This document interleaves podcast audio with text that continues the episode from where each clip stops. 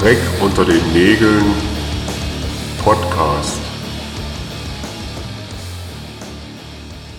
Folge 37 vom Dreck unter den Nägeln Podcast. Wir sind heute ja wieder in kleinerer Runde als beim letzten Mal. Hey Tobi, grüß dich. Hallo Julian, schön dich zu sehen und zu hören. Wie geht's dir? Ja, ganz gut. Äh, es ist nochmal so, ähm, zum Jahresende ist immer noch mal recht viel los irgendwie, aber das kennen, glaube ich, einige da draußen. Aber es wird langsam auch wieder ruhiger und ähm, ich freue mich dann auf ein paar freie Tage, die ich dann mal habe. Das ist ganz geil. Bei dir, Tobi? Ja, das ist schön. Ja, ich bin auch ganz schön abgerackert, aber ähm, habe auch demnächst ein paar Tage frei. Von daher mhm. ziehen wir durch bis dahin. Und jetzt, ähm, die Folge wird was, zwar erst danach rauskommen, aber wir werden uns ja diesen Samstag sehen und dann in einem genau. wundervollen Glückseligkeit leben. Ja, ich, genau. Ich habe so oft von ähm, Berlin 2.0 ähm, geschwärmt und jetzt dank dir darf ich sie auch live erleben und mit denen die Bühne teilen. Das wird cool. Habe ich Bock drauf. Können wir beim nächsten Mal wahrscheinlich ein bisschen näher berichten. Ähm, dann ist das ja schon gelaufen auf jeden Fall. Aber wir wollen gar nicht so lange genau. rumquatschen. Wir haben einen Gast heute. Genau, wir wollen erstmal noch sagen, dass die äh, Premiere natürlich wie immer im Punk Rockers Radio kommt. Jo.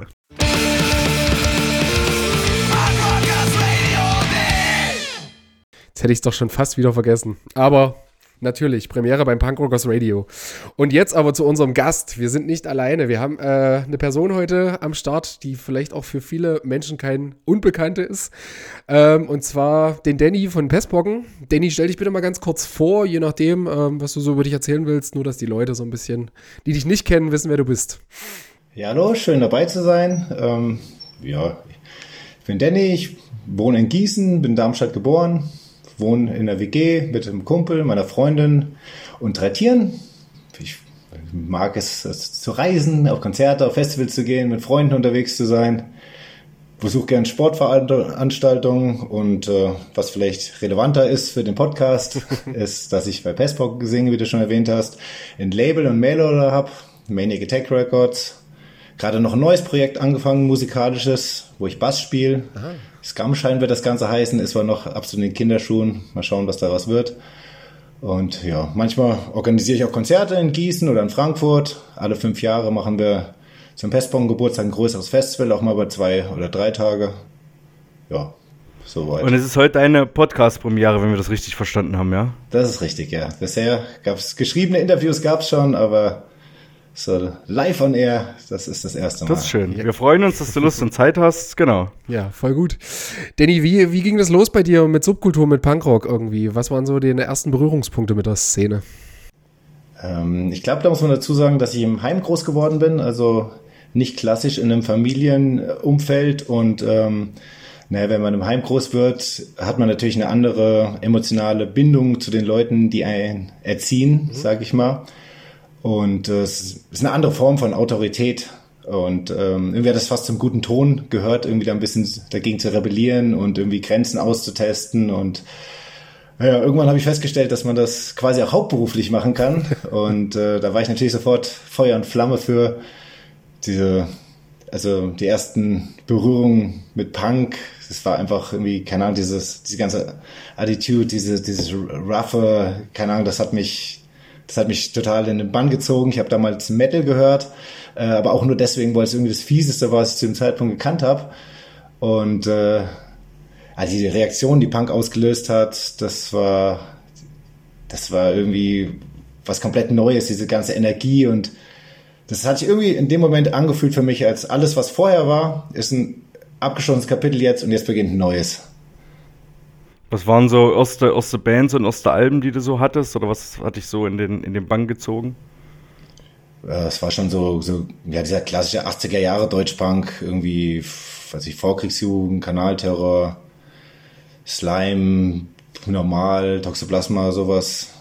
Habe ich jetzt doppelt gesagt? Nee, aber bist du bist direkt, bist direkt, gut, direkt gut eingestiegen. Die meisten haben erstmal einen entspannteren Einstieg über. Also, wir haben ja ganz oft Ärztehosen so als Einstieg oder halt, keine Ahnung, vielleicht auch so die Green Day Bad Religion Fraktion, aber das ist auf jeden ja, Fall Hosen, alles richtig gemacht.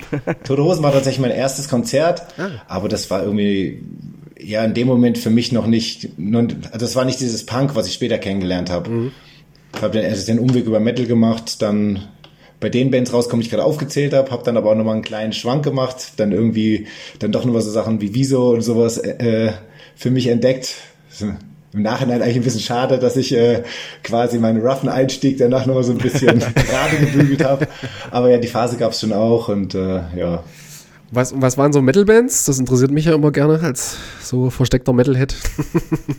Ja, das allererste, was ich richtig cool fand, waren Warlock, All We Are war mein Geil. großer Hit. Und, und dann immer, wenn es irgendwas gab, was härter war, so Sepultura, Creator, Tanker, sowas habe ich dann gehört, so, so viel, so, so Trash Metal, dann irgendwann äh, sowas wie Cannibal Corpse, aber das habe ich, glaube ich, wirklich einfach nur gehört, weil es brutal war. Also musikalisch hat mir, hat mir das, glaube ich, gar nicht so gefallen. Ich glaube, das war einfach so, das war fies und das habe ich genommen. Das, also, Aber das, das ging mir ähnlich. Bei mir war zum Beispiel auch vor Punk, war ja so diese ganze New Metal-Szene und das war halt damals einfach fies und laut und das war ja so halt auch so ein bisschen der Puls der Zeit. Ich bin ja voll in dieser New Metal-Zeit irgendwie so meine ersten musikalischen Sachen gefunden, sag ich mal.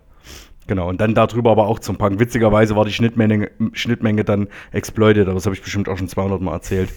weil die ja damals ja eher Metal-lastiger waren als irgendwie jetzt diese Ur-Punk-Sachen, die die gespielt haben und das war dann so der Einstieg. Genau, äh, Danny, kommen wir zu, zu, zu den Pestpocken. Ähm, 97 ähm, habt ihr die Band gegründet. Ähm, erzähl mal ein bisschen was. Wie, wie ging es los mit der Band? Äh, wie kam es zur Gründung? Was waren, so, wie, was waren so die ersten Schritte? Das ist eigentlich, eigentlich ist es relativ unspektakulär. Wir saßen einfach zusammen und irgendjemand hat gesagt, ey, lass eine Band machen. Keiner hat was dagegen gesagt. Dann haben wir gesagt, okay, jeder holt sich jetzt ein Instrument. Das wurde dann so ein bisschen zugelost. Schlagzeug war mir gleich klar, das ist auf jeden Fall zu teuer, so das, das ist nicht drinne. Ich habe dann die Gitarre genommen, weil ich dachte, das ist irgendwie ein cooles Instrument. Äh, ja, da hatten wir halt einen Deal. Dann haben wir irgendwie angefangen zu sparen, um dann irgendwie die billigste Version davon äh, sich zuzulegen. Und äh, ja, also die ersten Proben waren bei der damaligen Schlagzeugerin Stine. Die hat auf dem, auf dem Dorf gewohnt, so bei ihrem Vater noch, in so einem alten Fachwerkhaus direkt am Marktplatz. Und da haben wir dann in so einem vollkommen freien Raum, der weder schallisoliert war oder sonst irgendwas, halt in voller Lautstärke so so die ersten Gehversuche unternommen, während sich direkt vor der Haustür irgendwie so die, die Dorfnazis, also wenn man so weit gehen will, diese Bauern halt irgendwie getroffen haben und ja, ich glaube, das war für, für alle Beteiligten eine, eine schwierige Zeit. Wie, wie, wie alt wart ihr da so ungefähr? ja, so zwischen 16, 17 würde ich schätzen. Ah, Mhm. ja. Ja, krass. Und ähm, also war keiner dabei, der irgendwie schon ein Musikinstrument beherrscht hat oder so, der irgendwie so ein bisschen, sag jetzt mal, den Takt vorgegeben hat, sondern ihr habt euch das praktisch alle erst angeeignet dann im Learning by Doing so praktisch. Ja, tatsächlich. Also der damalige Bassist, der wusste so, der hatte so rudimentäre Grundkenntnisse. Der konnte mit seinen Fingern trommeln und sowas und wusste, wie man die Finger halten muss, dass man einen Powerchord hat. Aber eigentlich auch nicht so richtig, weil er mir damals falsch beigebracht hat. Ich spiele bis heute mit, dem- mit, mit dem falschen Finger, aber na gut. Stark. Äh,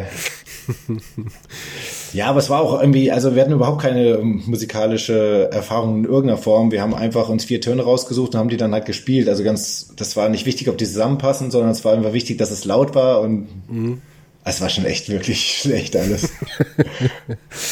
Ähm, was waren denn so erste Bands, die euch so maßgeblich beeinflusst haben? Äh, Gibt es da irgendwas, wo ihr sagt, das war vielleicht so ein gemeinsamer Nenner in der Band? Also gehört haben wir alles, das, alle die, dieselben, äh, selbe Art von Punkrock. Das war halt dieses 80er Jahre Deutschpunk. Musste irgendwie möglichst fies sein, irgendwie, äh, also wenn eine Band einen besonders beschissenen Namen hatte, dann war die immer gleich hoch im Kurs. äh, äh, aber also wir waren wirklich einfach viel zu schlecht. Es, uns konnte keiner äh, beeinflussen, weil wir gar nicht in der Lage waren, irgendwas nachzuspielen oder so. Okay. Also wir haben wirklich einfach ja irgendwie Krach gemacht und äh, irgendwann haben wir dann mal ein paar Freunde eingeladen, als wir so ein paar Songs zusammen hatten und äh, haben die dann unsere Songs unseren Kumpels vorgespielt äh, gespielt und äh, haben dann halt festgestellt, dass die totale Scheiße sind. Also, also nicht unsere Freunde, sondern die Songs. äh, aber dann haben wir ähm, die uns nochmal zurückgezogen, haben alles mit schneller gespielt und tada, wir hatten eine Punkband. So. Stark. Aber ihr habt ja, also dafür, dass ihr das alles was lernen musstet, ihr habt ja 97 und 98, wenn man jetzt Discogs glauben darf, auch schon die ersten Sachen veröffentlicht. Also ich würde sagen Demo-Tape und das zweite müsste aber auch schon eine 7 Zoll gewesen sein. Wenn ich mich nicht Ja. täusche. Also, also eigentlich haben wir uns 1996 gegründet, aber wir haben Ah, ja, dieses okay. Jahr haben wir einfach, wir haben es einfach gestrichen, weil alles, was wir da gemacht haben, halt nur peinlich. also, äh, und also äh, Andrea war auch irgendwie bei den ersten paar Proben nicht dabei. Irgendwann sind wir mal auf ein Konzert gefahren, saßen zusammen im Zugabteil äh, und haben da irgendwie Musik gehört und sie hat mitgesungen. Also, boah, geil, die, äh, das, das klingt Hammer, die muss in die Band. Und das haben wir dann so wirklich äh, dann so 1997 als das, das Jahr irgendwie erkoren, mhm. seitdem es Festbocken gibt. Ah ja, okay. Also getroffen haben wir uns auch 96 schon ein paar Mal. Ja, aber trotzdem, und selbst wenn es ein Jahr oder anderthalb Jahre sind dafür, dass man erst die, die Instrumente lernen musste, dann schon da, da was raushauen. Ich meine, so ein Demo-Tape ist jetzt auch kein Aufriss, aber danach habt ihr ja 98 schon die erste 7 Zoll gemacht, auch komplett in Eigenregie? Ja, ja.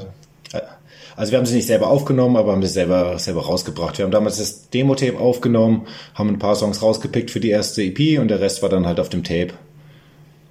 Was bei dem Tape eigentlich ziemlich witzig war und glaube ich auch äh, dazu beigetragen hat, dass wir damals irgendwie so ein bisschen bekannter geworden sind, gleich am Anfang ist, dass wir einen Kumpel hatten, der die Dinger immer geklaut hat. Also der ist immer in die Supermärkte und hat tonnenweise äh, damals die guten Maxell-Kassetten geklaut. Und wir haben die dann für drei Mark verkauft als unser Demo-Tape. Aber das, äh, das Tape, wenn man das im äh, Supermarkt neu gekauft hat, war deutlich teurer. Das heißt, das war immer so ein Verkaufsargument, hey, wir haben eine Band, hört dir das mal an und sowas. Und wenn es dir nicht gefällt, überspiel's einfach wieder, hast du immer noch ein, ein Tape, was billiger ist als im Originalpreis.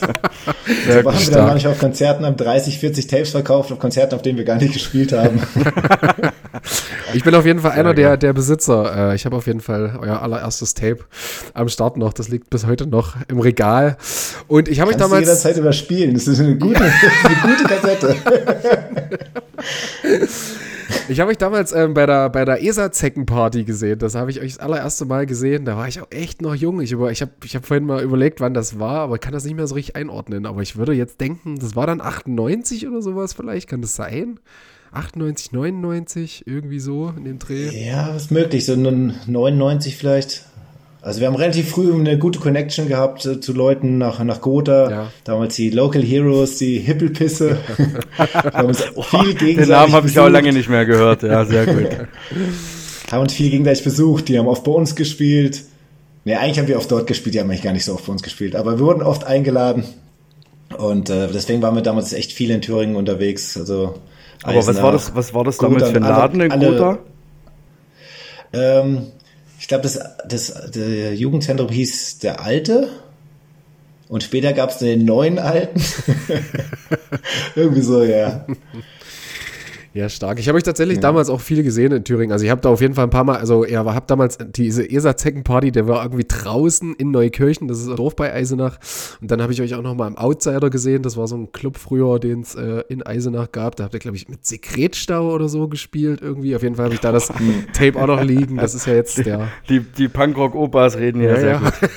Also ich bin, ich bin deutlich später, ich, aber witzig, ich kann es mir bei Pestpocken auch noch sagen, es war auf dem Forsetec 2006 und da gab es diese riesigen Kassettenstände, die Leute, die so schwarz kopierte Kassetten hatten. Und daneben gab es aber auch einen Stand, ich weiß gar nicht, ob das ein Pestpockenstand war oder über wen das lief. Und da gab es damals so ein Compilation-Tape, dieses Die schlimmste Seuche aller Zeiten. Und das Tape habe ich gekauft und weil da auf dem Vorsitzdeck so viele in dem Pestpocken-Shirt, ich habe gesagt, geil, der Bandname klingt geil, ich kenne das nicht, das muss gut sein und habe einfach blind sogar ein Shirt gekauft. Also hätte damals Shirt und Tape mich direkt eingedeckt äh, und habe es dann auch für sehr gut befunden. Clever. Achso, ja dann. Ja, wir hatten auch, ähm, das war ja immer auf dem, also damals schon auf dem Forstex war immer der Maniac Attack stand, aber dieser Name hat sich überhaupt nicht durchgesetzt. Wir waren einfach für alle der Pestpocken stand. Ja, das, witzig. Das, mein ja. Label hat da immer drunter gelitten. Ja.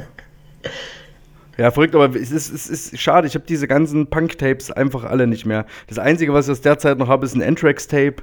Das ist das Letzte, was ich irgendwie überlebt habe. Aber alle anderen auch so selbst überspielt und so ist irgendwie alles mal fortgekommen. Ich weiß auch nicht, was da los war. Das war ja damals wirklich so ein Ding. Also ich habe irgendwie hier noch so ein Tape, äh, äh, äh, Schleimkeim live in der Scheune in Dresden irgendwie. Und das ist auch alles nur so überspieltes Zeug irgendwie so. Naja. irgendwie echt stark. Ja, so, so, so eine Tape. überspielt. Von den geklauten Kassetten. ja, wir haben früher halt alles, was wir in die Hände gekriegt haben, überspielt und weitergegeben und so. Ja, eigentlich also, total geil. Voll ich hab, wir haben tatsächlich auf dem ähm, Forcedeck damals sogar Tape-Decks dabei gehabt, haben vor Ort noch Sachen überspielt und ausgeschnitten ja, und sowas. Sehr geil. Mega, diese Zeit will man echt nicht missen, ey. Oh, geil, ey. Ich, ich, ich, Zum ich habe ja, nicht wieder Nee. aber nee, wissen. ich hab ja eigentlich immer die Hoffnung, dass irgendeiner mal in seinem Keller so, keine Ahnung, noch so 500 selbst überspielte Kassetten findet und die für einen Euro irgendwo vertickt. Das war so geil, diese, diese, diese Shops, die waren riesig und du hast, du hast dort alles gekriegt, halt alles mit irgendwelchen schwarz-weiß kopierten Flyern drin, aber das war ja scheißegal, die haben, weiß ich nicht, 3 Euro gekostet oder so.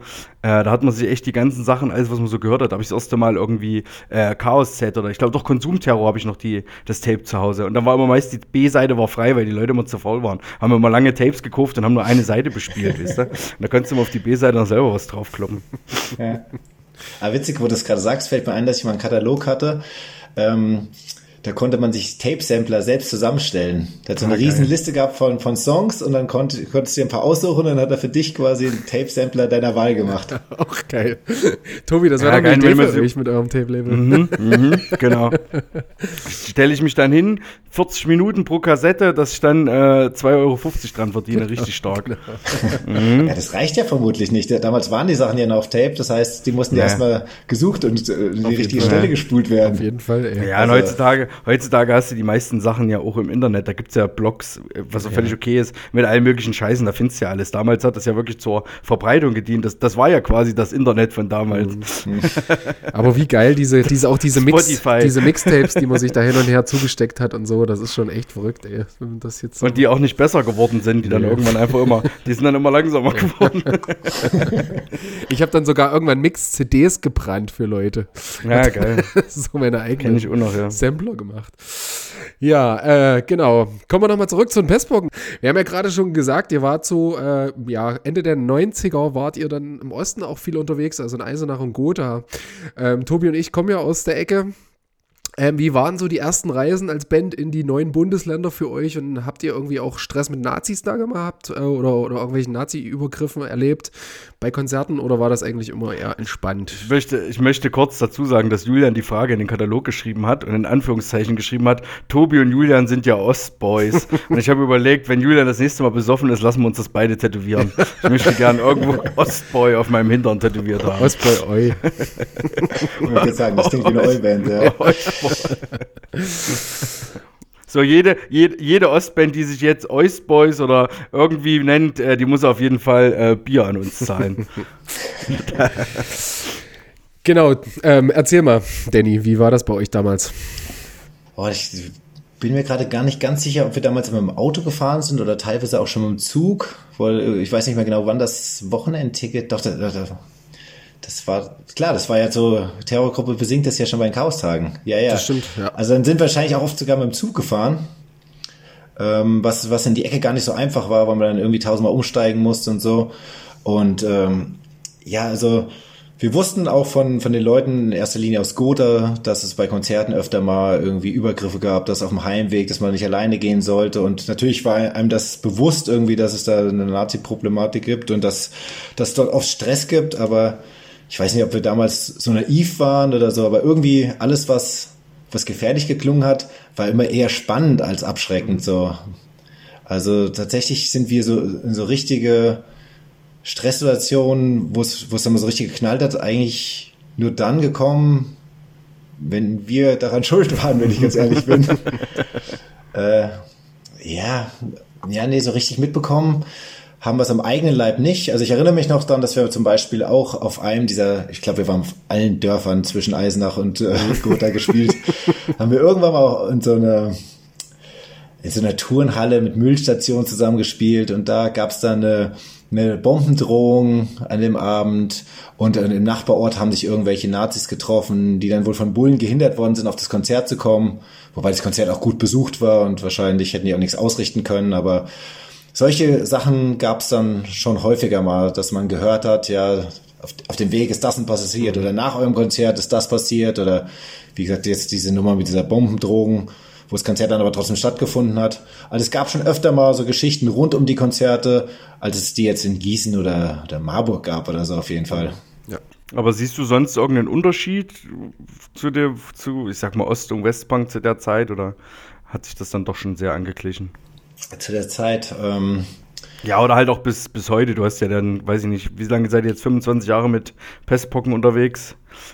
Bald, äh, Ja, das ist schwer zu sagen. Also Ich glaube, dass Punks im Osten haben es das ist wahrscheinlich heute immer noch so, dass, dass sie es irgendwie schon auch schwerer hatten im Alltag, also dass es da mehr Anfeindungen gibt als jetzt bei uns im idyllischen Gießen.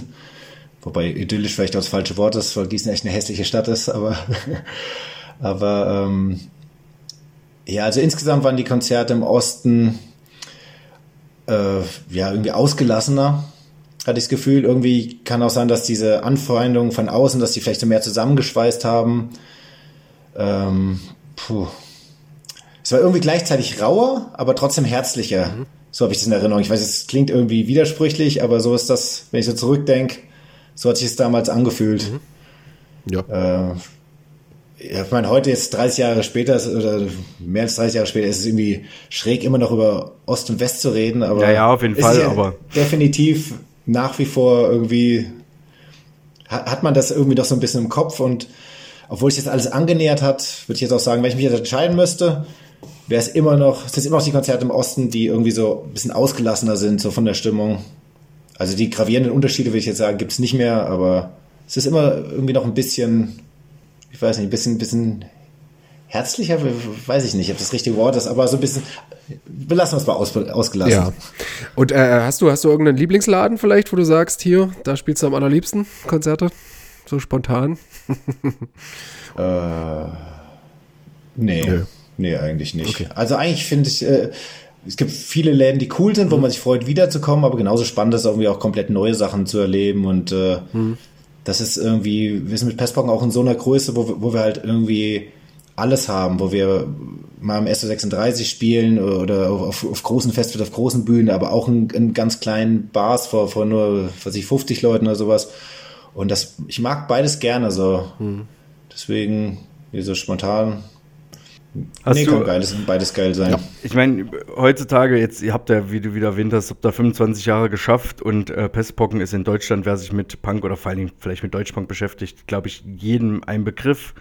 Ähm, hast du das, kannst du das irgendwie noch so ein bisschen festmachen, wo sich das vielleicht so ein bisschen gekippt hat oder wo du irgendwie gemerkt hast, ach, was weiß ich, die, die Läden sind größer geworden oder sind mehr Leute gekommen oder äh, du bist über ein Festival gegangen und hast mehr Pestpocken-Shirts gesehen als, weiß ich nicht, das Jahr zuvor oder so. Also kannst du das irgendwie noch festmachen, wo du selber so gemerkt hast, ah krass, okay, wir, weiß ich nicht, wir sind so Stufe 2 oder so jetzt, weißt du, ich meine, also ein bisschen Erfolg ist immer so ein blödes Wort, aber schon so in die Richtung.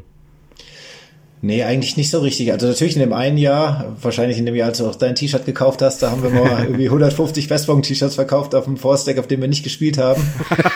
Das ist, das ist irgendwie in Erinnerung geblieben. Stark. Ähm, aber ansonsten war es, also wir haben uns immer so ein bisschen als, also nicht so richtig als Band gesehen, sondern eher, eher so als, als die Leute, die auf, die auf Konzerte gehen und ich war zum Beispiel nie jemand, der viel im Backstage rumgehangen hat, sondern irgendwie immer der, der dann irgendwie draußen am, am Merch-Tisch stand und mit den Leuten gequatscht hat und so. Und ganz oft ähm, ist es tatsächlich auch so, dass ich während des Gesprächs erst drauf, wenn ich jemanden kennenlerne, dass die Person mich ja schon kennt. Mhm. Dass sie dann irgendwann sagt, ja, ja, klar weiß ich das oder so.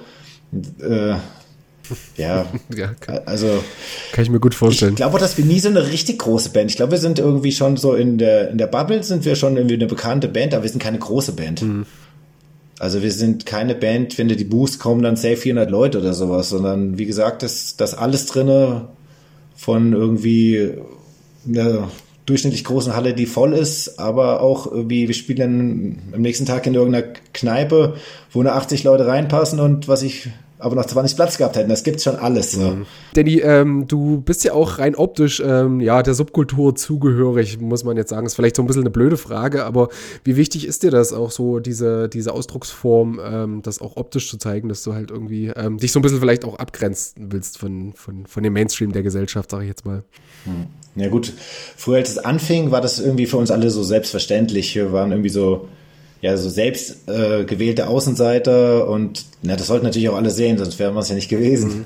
Und äh, die Reaktion darauf war natürlich auch ganz andere, so Verachtung, das war Bestätigung und äh, keine Ahnung, andere Punks zu treffen war, wie wenn man irgendwie Freunde trifft, die man noch nicht kennt. So, das war, das war irgendwie so, so ein Band, was so ein gefühltes und äh, das hat, heute hat sich das natürlich alles sehr relativiert. Also irgendwelche Opas sagen jetzt nicht mehr so Leute wie dich hätte man früher vergast, sondern die sagen dann irgendwie was Anerkennendes über, über die Haare, dass es ja toll aussieht. Keine Ahnung, machen ein bisschen Smalltalk, wie man, wie lange das dauert oder irgendwie sowas. Und äh, Ja, so Provokation ist ja, also mit so mit einer Frisur oder irgendwie einer Nietenjacke oder sowas, das ist ja, ja, das durch, funktioniert ja. ja so nicht mehr.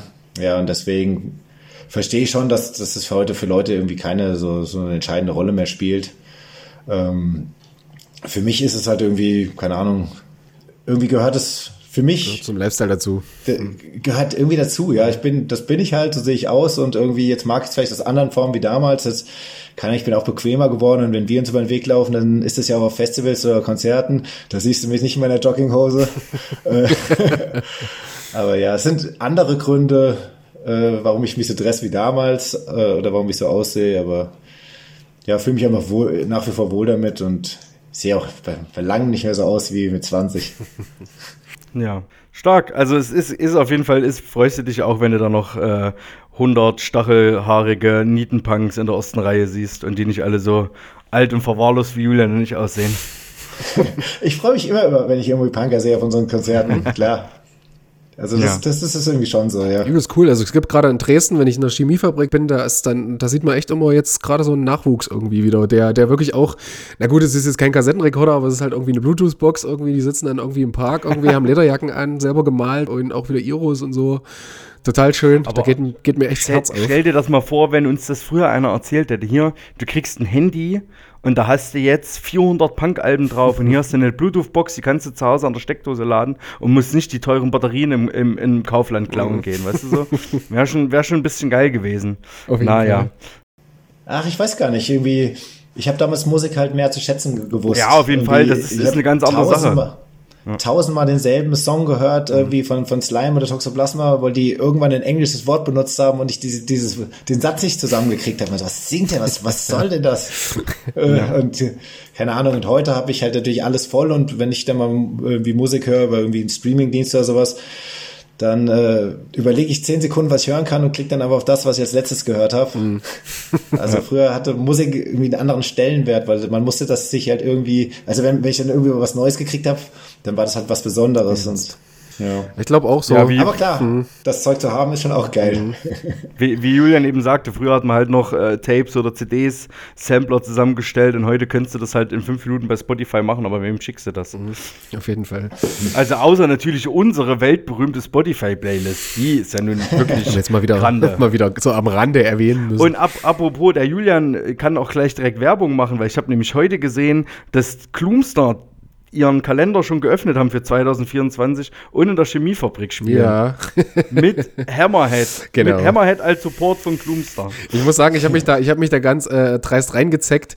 Ich mache für den Veranstalter äh, regelmäßig mal Flyer und so. Viele Grüße an Steffen an der Stelle. Und, ähm, und er hat gesagt, ey, mach mir mal bitte einen Flyer hier, ich mache Hammerhead nächstes Jahr. Und da habe ich gesagt, ja, kann ich machen, aber nur wenn wir da mitspielen dürfen. und so kam eines zum anderen, aber da freue ich mich tatsächlich. Aber es war doch noch was Cooles, wer spielt da noch mit? Ähm, Deep Trap hier, unsere Freunde ah, ja, genau. Weimar. Genau. Na, sehr schön. Ja. Eine Hauptsache Geballer. Wird schön, auf jeden Fall. Genau, Danny, zurück zu den Pestbocken. Ähm, 25 Jahre Bandgeschichte oder noch mehr, glaube ich sogar, so ein bisschen. Äh, wie, wie habt ihr das geschafft, durchzuhalten?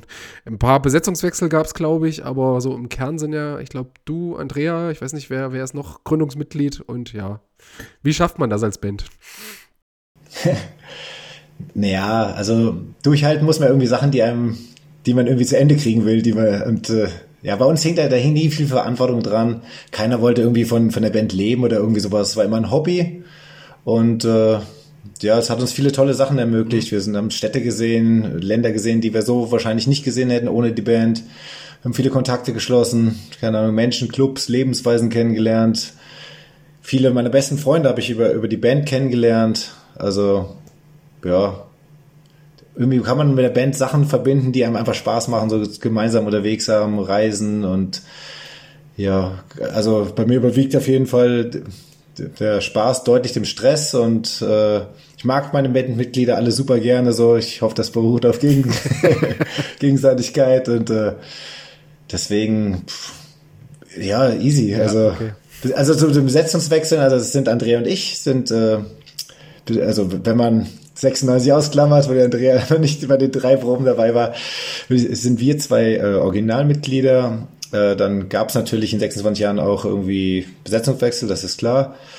Und aber jetzt es ist seit, weiß ich nicht, sechs, sieben, nee, mindestens acht Jahren oder so, ist, ist niemand mehr ausgestiegen. Mhm. So. Also es sind Leute dazugekommen, aber es ist niemand mehr ausgestiegen. das ist ja auch ein gutes Zeichen. Sind auch mal Leute ausgestiegen, die so mit, mit, mit Punk gebrochen haben? Also die so, keine Ahnung, irgendwann sich für das gut bürgerliche Leben entschieden haben, weil ich meine, keine Ahnung, Julian und ich oder du auch, du wirst ja auch Leute kennen, äh, die im Laufe der Zeit, die früher da waren und vielleicht auch die lautesten Punks waren und die dann irgendwie drei Jahre später äh, doch in der Sparkasse gearbeitet haben oder so und dann das komplett, also weißt du, ich meine so? Also gibt es da auch Leute, wo du echt denkst, ja, da hättest du nicht gedacht, die vielleicht Band oder Bandumfeld irgendwie waren? Äh, Bandumfeld ja, aus der Band selber jetzt nicht, wobei ich auch sagen muss, ich mit zwei, drei Leuten jetzt keinen Kontakt mehr habe.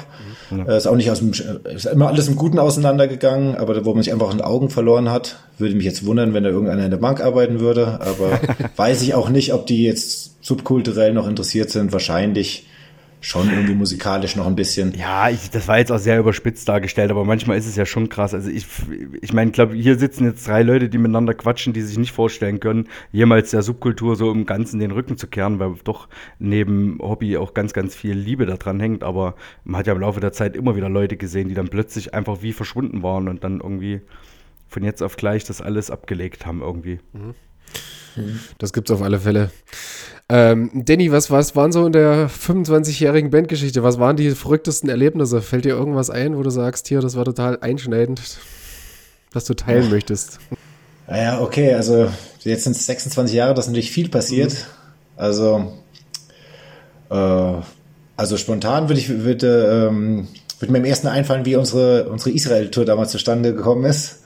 Das war schon irgendwie ein bisschen verrückt, weil wir haben einmal eine Mail über Facebook Messenger gekriegt, äh, mit einem total schlechten Englisch von jemand, äh, den, den wir nicht kannten. Mhm.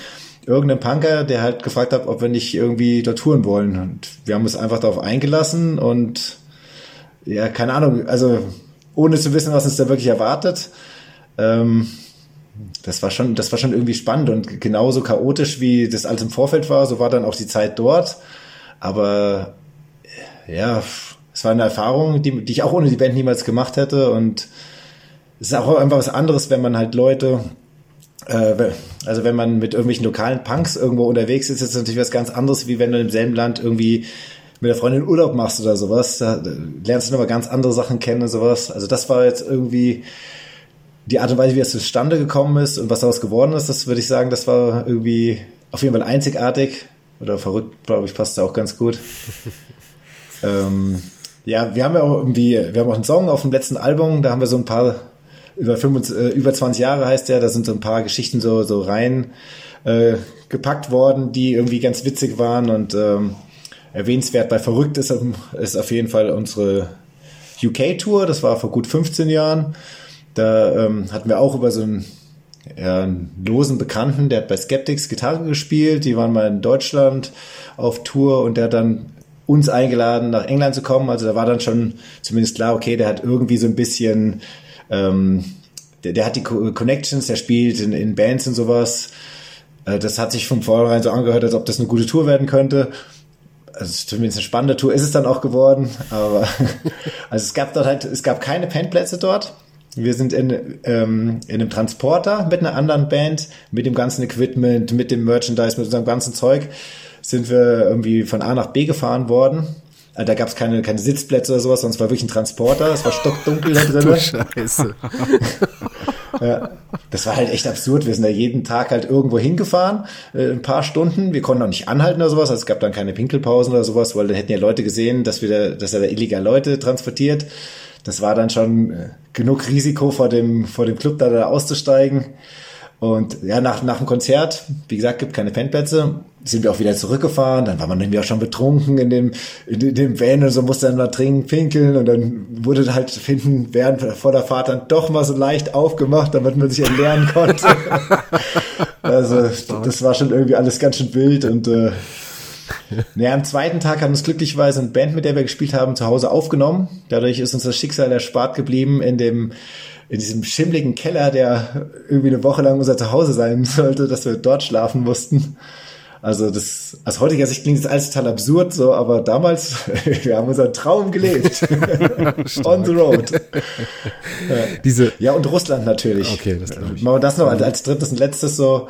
Äh, das war jetzt vielleicht nicht, äh, nicht verrückt, aber es war halt auch mega spannend. So die ersten Mal in Russland haben wir dann auch mit, mit Stage Bottle zusammengespielt, die diesen Russia-Song haben und da dann irgendwie bei irgendwelchen Nazis ganz oben auf der, auf der äh, Liste standen. So. Und wir sind dann mit so einem riesen Mob unterwegs gewesen, mit dem Nachtzug durch Russland gefahren und so. Und die ganzen Geschichten, die man darüber gekannt hat. Also das war schon, das, ja, es war auf jeden Fall ein einschneidendes Erlebnis. So im Endeffekt ist, ist nichts wirklich super Verrücktes passiert, sondern wir hatten eine super coole Zeit, super spannende Bekanntschaften gemacht und äh, Konzerte gespielt, die super besucht waren. Aber das war so- also dieses ganze, dieses ganze Vibe darum, das war schon irgendwie auch spannend auf jeden Fall. ja, das glaube ich. Ja. Julian und ich, wir haben auch immer so eine beliebte Rubrik, äh, bestes und schlimmstes Bandessen. Mal sehen, ob du, ob du die bisherigen Sachen toppen kannst. Also, also Bestes, ähm, da gab es schon einiges. Also wir waren jetzt äh, 2022, äh, haben wir irgendwie eine, eine Tour mit Kotzratz nachgeholt, die eigentlich für 2020 geplant war, dann tausendmal verschoben worden, ist wegen Corona. Und da sind wir schon sehr gut verköstigt worden, oftmals so. Das ist das, was ich jetzt noch in Erinnerung habe, weil es noch nicht so lange her ist. Aber was ich auch noch in Erinnerung habe, äh, das ist, äh, wir haben mal in Rochlitz gespielt. Geil. In der alten Schmiede. Oder? Äh, Genau, alte Schmiede. Und hatten im Vorfeld auch gesagt, also damals hatten wir noch keine Veganer an der Band, aber Vegetarier. Und da haben wir das im Vorfeld auch irgendwie gesagt, dass, dass wir halt Vegetarier an der Band haben, so, dass sie Bescheid wissen. Und dann gab's da, es war, waren so Minusgrade draußen und hing so ein riesiger Topf, äh, wo so ein Eintopf drin gemacht worden ist, der dann auch irgendwie echt gut angebrannt war. Aber auf jeden Fall war da halt, da war halt Fleisch drinne. Und äh, ja, gibt's halt, ob es irgendwas gibt, halt ohne Fleisch. Äh, weil, ja, wie gesagt, ich glaube, Andrea war es damals, glaube sogar die einzige, aber bin mir nicht ganz sicher, dass sie Vegetarierin ist und sowas. Und man, äh, äh, ich mache jetzt äh, den Dialekt nicht nach, aber äh, auch wenn es mir den Finger juckt und, und ich überhaupt nicht kann. Aber ähm, also, sie wurde darauf gebeten, irgendwie rein zur Theke zu gehen und sich dort eine Fettbämme zu holen. Eine Fettwärme, auf jeden Fall. der, Super. Der Fettbämme hat sich dann als Schmalzbrot Ja. raus. Also, also es war sehr viel, äh, also der Fleischanteil war deutlich, deutlich größer als in dieser Suppe. Und das ist schon öfter mal passiert, oder? Das andere Mal war auch, auch irgendwo in Thüringen, ich will euch da nicht zu nahe treten. Wir kennen das. Aber die Küche damals irgendwie, das war, glaube ich, auch alles Ende der 90er um 2000 rum. Die war schon auf jeden Fall sehr äh, schwierig für Leute, die kein Fleisch gegessen haben. Gab es dann auch mal so äh, Nudeln mit Bolognese-Soße und ja, die vegetarische Version ist dann ein bisschen später die Ketchupflasche gewesen. Aber ich würde schon sagen, die, die vegetarische Fettbämme war so das, was mir so in Erinnerung geblieben ist. Stark. Ja, das reiht, reiht sich auf jeden Fall in eine gute Geschichte ein und ich glaube so, äh, gerade die Leute, die vegetarisch-vegan gelebt haben, die haben echt äh, einiges äh, abbekommen. Aber schade eigentlich, dass Wetten das vorbei ist. Ich wäre sonst mit Julian dahin gegangen und ich hätte gesagt, Wetten, dass ich 100 Subkulturläden in Deutschland finde und man sagt die Stadt und Julian sagt sofort den Laden. Naja, irgendwann kennt man das halt alles. Genau. Habt ihr mal zusammengespielt irgendwo? Ja, bestimmt, oder? Tatsächlich, Ich glaube fast ja nicht, ich oder? glaube nicht, nee, tatsächlich nicht. Höchstens auf dem Festival vielleicht so Resist oder irgend sowas, aber ich glaube so direkt, nee.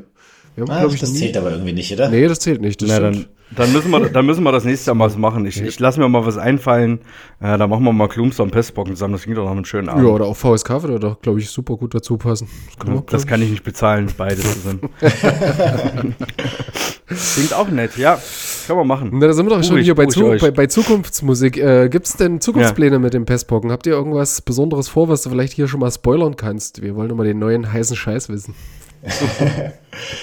Ähm, also momentan, äh, es gibt ein paar Sachen, die wir schon bestätigt haben für nächstes Jahr, ein paar Konzerte, ein paar Festivals, aber es ist alles nicht mehr so einfach. Andrea wohnt schon seit einer geraumen Zeit ähm, in Berlin. Tille, unser Schlagzeuger, ist jetzt nach äh, Bern gezogen. Das heißt, die wohnen 1000 Kilometer voneinander entfernt. Das ist krass. So, also die, gerade die Sachen, die ich mir sehr gerne gemacht habe, diese spontanen, ungeplanten und sowas, das ist jetzt vollkommen vom Tisch. So, also wir müssen jetzt, dadurch jetzt auch alle noch andere Projekte haben und andere Bands und sowas, ist es wirklich schwierig, mit Terminen zusammenzukommen. Es klappt aber bisher noch ganz gut. Also Wir konnten schon ein paar Sachen zusagen, ähm, wollen aber unseren Fokus jetzt in nächster Zeit wieder mehr auf, auf Songwriting. Ähm, also gut, dass halt eben geht, wie bei den Entfernungen. Wir treffen jetzt hin und wieder, haben wir gesagt, äh, nicht für, für Konzerte, sondern einfach nur, um Songs zu schreiben, damit wir nicht wieder acht Jahre lang brauchen, um eine Platte zu machen, wie beim letzten Mal. Haben auch schon ein paar Sachen und ja, das ist so.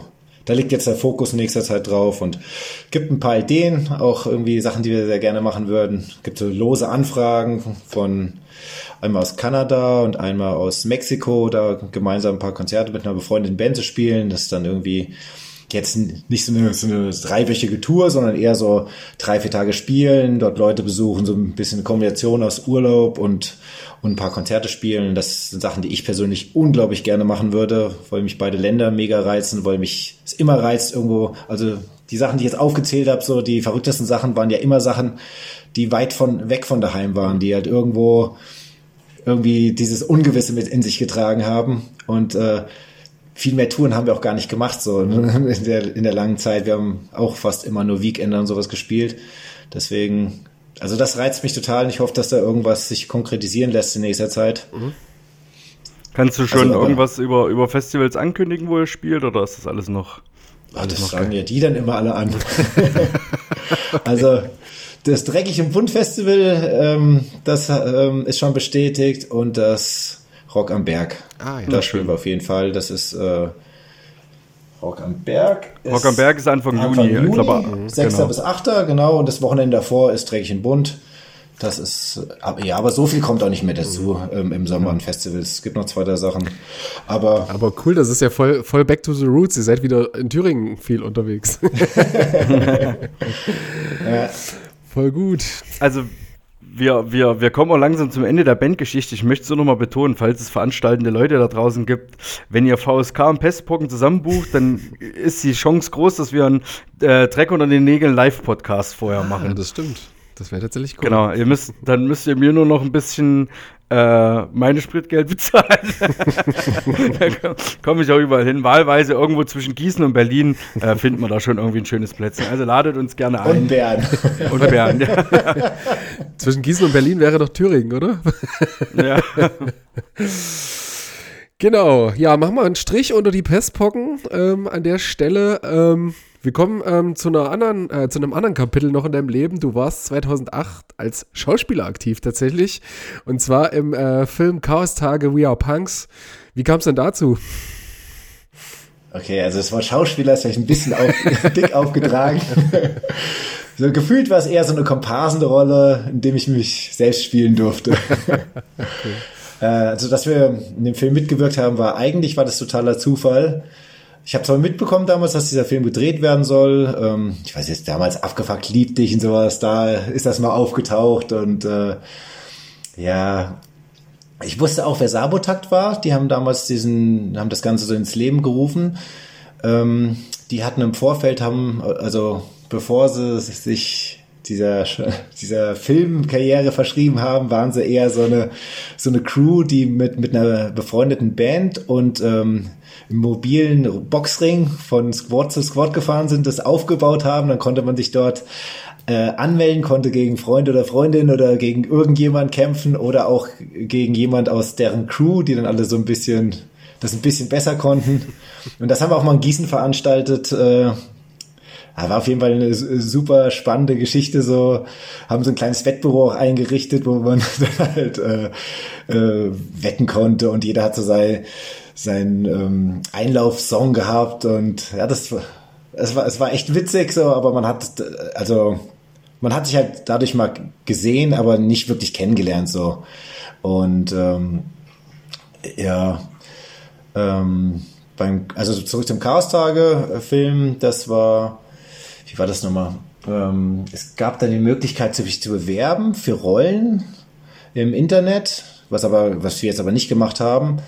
Und ich weiß auch nicht, wie zielführend das war, weil ähm, irgendwann habe ich Tarek dann wieder getroffen, also der das so, der, hm. der später Regie geführt hat und so und, und früher halt irgendwie auch einer von den Sabotag-Boxern war. Da war er mit einer Kamera beim Punk and Pot Festival und hat dort dann halt irgendwelche besoffenen Punker gecastet, die dann irgendwie, keine Ahnung, vor der Kamera, ich weiß es nicht genau. Äh, wir haben auf jeden Fall ähm, in dem Jahr dort gespielt, hatten auch einen Stand dort. Ich habe das dann aus dem Stand habe ich das so ein bisschen mitgekriegt, wie wie sich dann Leute halt ein bisschen vor der Kamera aufgeführt haben und ich glaube, dass dass es äh, sehr amüsant war, aber wie gesagt, ich glaube zielführend war es nicht, weil äh, später am Abend hat er uns da angesprochen, ob wir da nicht irgendwie mitmachen wollen, also mich und ein Kumpel, der da später den Spider gespielt hat. Und ja, keine Ahnung, bei so einem Festival hast, bist dann irgendwie euphorisch nach so einem großen Konzert, hast du irgendwie ein paar Bier drinne und äh, da kommt jemand und sagt, hier willst du ein Gassong mitspielen? Dann warst du, ja klar, was ist los? also, äh, keine Ahnung gehabt damals, keine Vorstellung, was ich äh, von dem, was da, was es da genau gehen wird. Das Buch habe ich gekannt, aber das hat ja, der Film hat ja mit dem Buch dann irgendwie gar nicht mehr so viel zu tun. Mhm. Also, ja. Und wie, wie liefen die Dreharbeiten da ab? Wie kann man sich das vorstellen? Das war doch bestimmt auch ganz schön wild, oder? Kann ich mir. es war auf jeden Fall, alles war super improvisiert. Also, also manche Szenen wurden beim Drehen einfach vergessen oder andere wurden einfach in dem Moment dazu erfunden. Und auch wenn es, es gab ein Team, aber ich habe das Gefühl gehabt, dass es alles, alles Neuland war für alle Beteiligten. So, es war irgendwie so ein gefühlter Blindflug. Und äh, das, das Drehbuch habe ich dann gelesen, das, keine Ahnung, das hatte gefühlte zehn Seiten und äh, äh, ja, also egal was man über den, über den Film so sagt, das war, also wie das entstanden ist, das war auf jeden Fall 100% Punkrock. Also da, es gab irgendwie bis, bis auf ein bisschen Filmförderung, die sich da erschnort worden ist, gab es irgendwie auch kein Budget und äh, ja, keine Ahnung, also da sind so viele Sachen drumherum passiert. Eine Szene konnte nicht, äh, nicht zu Ende gedreht werden, wollte dafür ein Moped gebraucht haben, was sie im Vorfeld schon mal benutzt haben. Und für eine weitere Szene hätte das nochmal benutzt werden müssen, aber es ist in der Zwischenzeit geklaut worden und es gab diese Szene einfach nicht. Und dadurch macht die, die andere Szene, die trotzdem im Film gelandet ist mit dem Moped, überhaupt keinen Sinn mehr.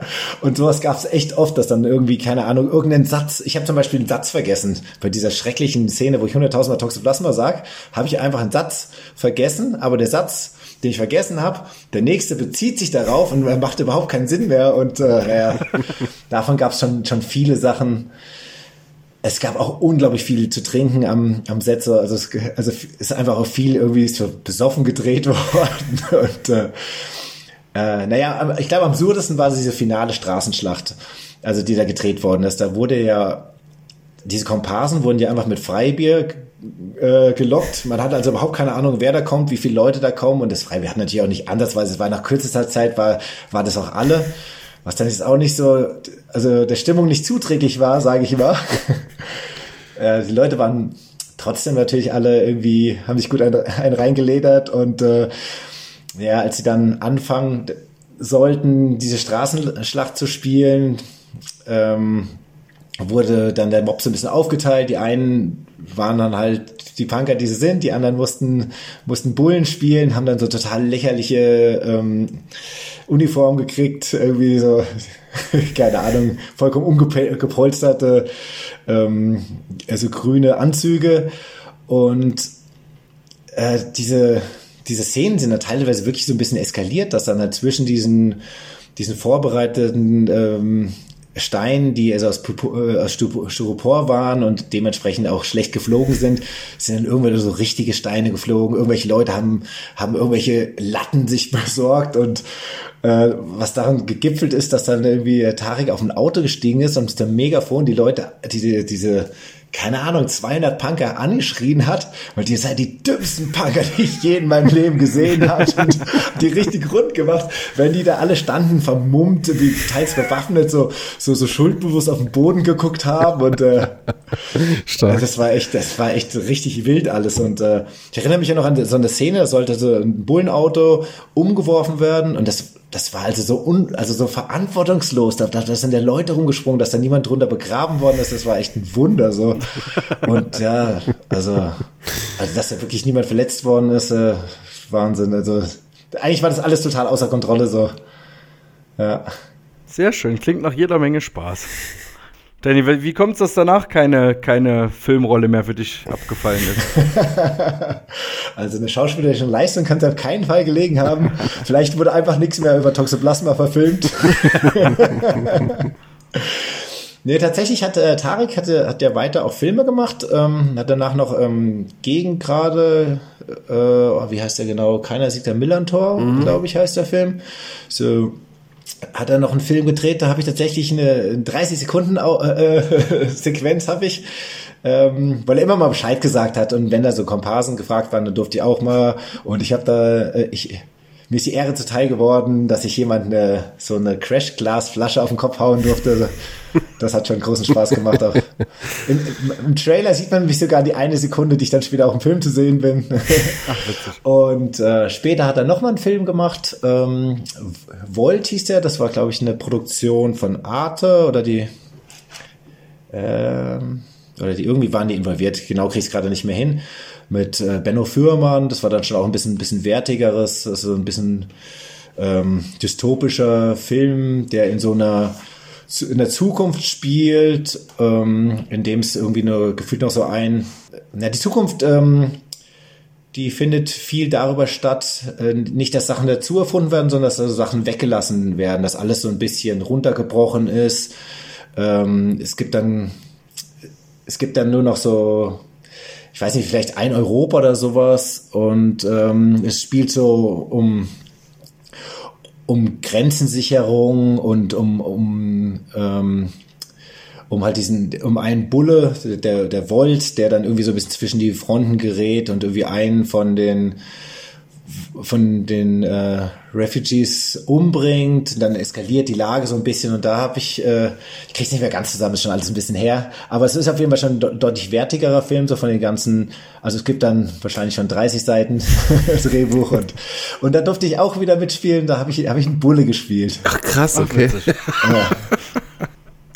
Also zu diesem zu diesem St. Pauli Film nochmal, da waren ja auch diverse bekannte SchauspielerInnen dabei für irgendwelche kurzen Rollen. Also ich finde den Film halt ziemlich Müll, aber äh, da, die, diese Komparsenrollen, da gibt es ja auch so eine, so eine Straßenschlägerei und da kennt man auch die Leute. Also wenn man so in den äh, ein oder anderen St. Pauli-Kneipen mal ein Bier trinken geht, da sieht man da doch die, die Personen mal wieder, auch die, die so ein bisschen auf den Cover sind. Also das war auch ganz witzig yeah. gemacht, ähnlich wie bei dem Chaos-Tage-Film. Dass er sich dann schon Mühe gegeben hat, da irgendwie Leute, also die, die richtigen Leute da auch irgendwie in dem Film hat Genau, und die Leute sind dann auch wieder dabei gewesen bei diesem Volt und da waren dann schon ein paar Schauspieler irgendwie auch so ein bisschen so, oh Gott, jetzt, der hatte diese Hooligans, die der eingeladen hat und so. Ja. Und aber das hat er tatsächlich auch schon, schon immer, das hat er auch bei Chaos Tage, hat er ja auch schon irgendwie, äh, was weiß ich, Helge Schneider und, und was weiß ich, irgendwie Semmelrocke und sowas für, für Kleinstrollen irgendwie an Land ziehen können, so ein bisschen Name-Dropping machen zu können. Wobei Semmelrocke irgendwie schon auch ein Charakter war, der da irgendwie am Set äh, irgendwie geklaut hat und äh, auch erwischt worden ist, da, der auch da besoffen war und sowas und äh, Tarek dann gesagt hat, also du kriegst keinen Cent, solange irgendwie das Zeug, was du geklaut hast, irgendwie nicht wieder äh, rausrückst. Und dann hat er aber deutlich mehr wieder rausgerückt, als Tarek wusste, dass da gefehlt hat. ja. Also ein bisschen trashig sind die Sachen alle gewesen. Voll. Also Bolt ist der Erste, nicht das ein bisschen rausnehmen würde, aber ich glaube, Chaos Tage hat ja auch nie einen anderen. Nee, glaub, äh, das war total bewusst behauptet ja. so, das war keine Dokumentation, das war, mhm. Ja, keine Ahnung, das war ein, ein gewollter Trashfilm und äh, ja, gegen gerade war dann so der, der Next Step, hat aber dieses Trashige meiner Ansicht nach noch nicht so ganz ablegen können und äh, wollte es dann wirklich auch ein, ein Film, den man sich unter anderen Gesichtspunkten angucken kann. Mhm. Vielleicht müssen wir da die Kontakte über dich mal ausnutzen und laden den auch mal im Podcast ein. Das wäre tatsächlich gucken, spannend. Zu erzählen hat er so, auf jeden Fall. Einiges. Wie so seine, seine Perspektive ist zu den Filmen. Tatsächlich fände ich total spannend. Das ist eine total gute Idee. Hätte ich Bock drauf. Mhm, weil ich bin mir nicht sicher, ob der zu uns im Podcast kommt, aber ja. Wir werden sehen. Also, ihr Lieben, wir haben für 24 große Pläne. Wir hören jetzt auf mit diesen ganzen Deutschpunks. Haben wir genug hier vorgeführt und denen eine Bühne geboten. Wir holen jetzt die richtigen Leute ran. Und als nächstes äh, Kathi Karnbauer, die war auch bei äh, Gegen gerade mit dabei und Martin Semmelrock.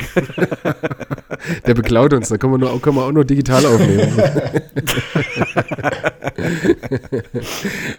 wir hätten jetzt schon den Titel für die, für die Folge Martin Semmelrock geklaut. Das ist alles nur geklaut. Genau. Na, dann kommen wir von deiner schauspielerischen Karriere jetzt mal zu deinem Label. Ähm, ja, du betreibst Maniac Attack Records, hast das vorhin schon mal ganz kurz angeschnitten. Ähm, wie kam es zur Labelgründung und betreibst du das alleine? Ähm, äh, wie, ja, nicht, nicht so richtig. Also, ähm, ich glaube, ich musste erst dazu erzählen, wie es dazu gekommen ist, um, um das einordnen zu können. Also wir haben mit Pestpocken zwei ähm, Singles veröffentlicht, bevor es Manic Attack gab. Die haben wir einfach so als Band veröffentlicht und irgendwann kamen wir an einem Punkt, wo wir dann ähm, über die erste große Platte so, ähm, nachgedacht haben, haben dann uns entschieden, mit, mit Bad Nasty eine Split-LP zu machen und bei dem ganzen Artwork-Gebastel ähm, hat mir eine, eine gute Freundin, die Eve, geholfen und sie hat dann so ein bisschen die Computersachen gemacht. Ich hatte davon keine Ahnung. Es war, wir hatten damals auch kein vernünftiges Programm. Das war irgendwie so, so ein möchtegern Photoshop, mit dem man so die einfachsten Sachen machen konnte. Da war das das erste Mal, dass überhaupt, äh, dass wir nicht mehr alles im Copyshop gemacht haben, sondern Computer so ein bisschen Einzug halte, hatte. Und sie hat dann halt ähm, Sachen am Computer gemacht, während ich zum Beispiel das, das komplette Cover mit einer Nagelschere, die, die Fotokollage ausgeschnitten habe und sowas. Und als wir da so mehr oder weniger fertig waren, habe ich gesagt, hey, wäre doch geil, wenn wir da so ein Label draufschreiben und so. Äh, also es, es gab überhaupt keine ähm, Intention, ein Label zu gründen, sondern es war einfach nur, wäre doch cool, wenn da was draufstehen würde. Und dann habe ich hab gesagt, okay, dann schreiben wir da hin jetzt hier so Ground Zero Records drauf. Das klingt irgendwie deep und sowas.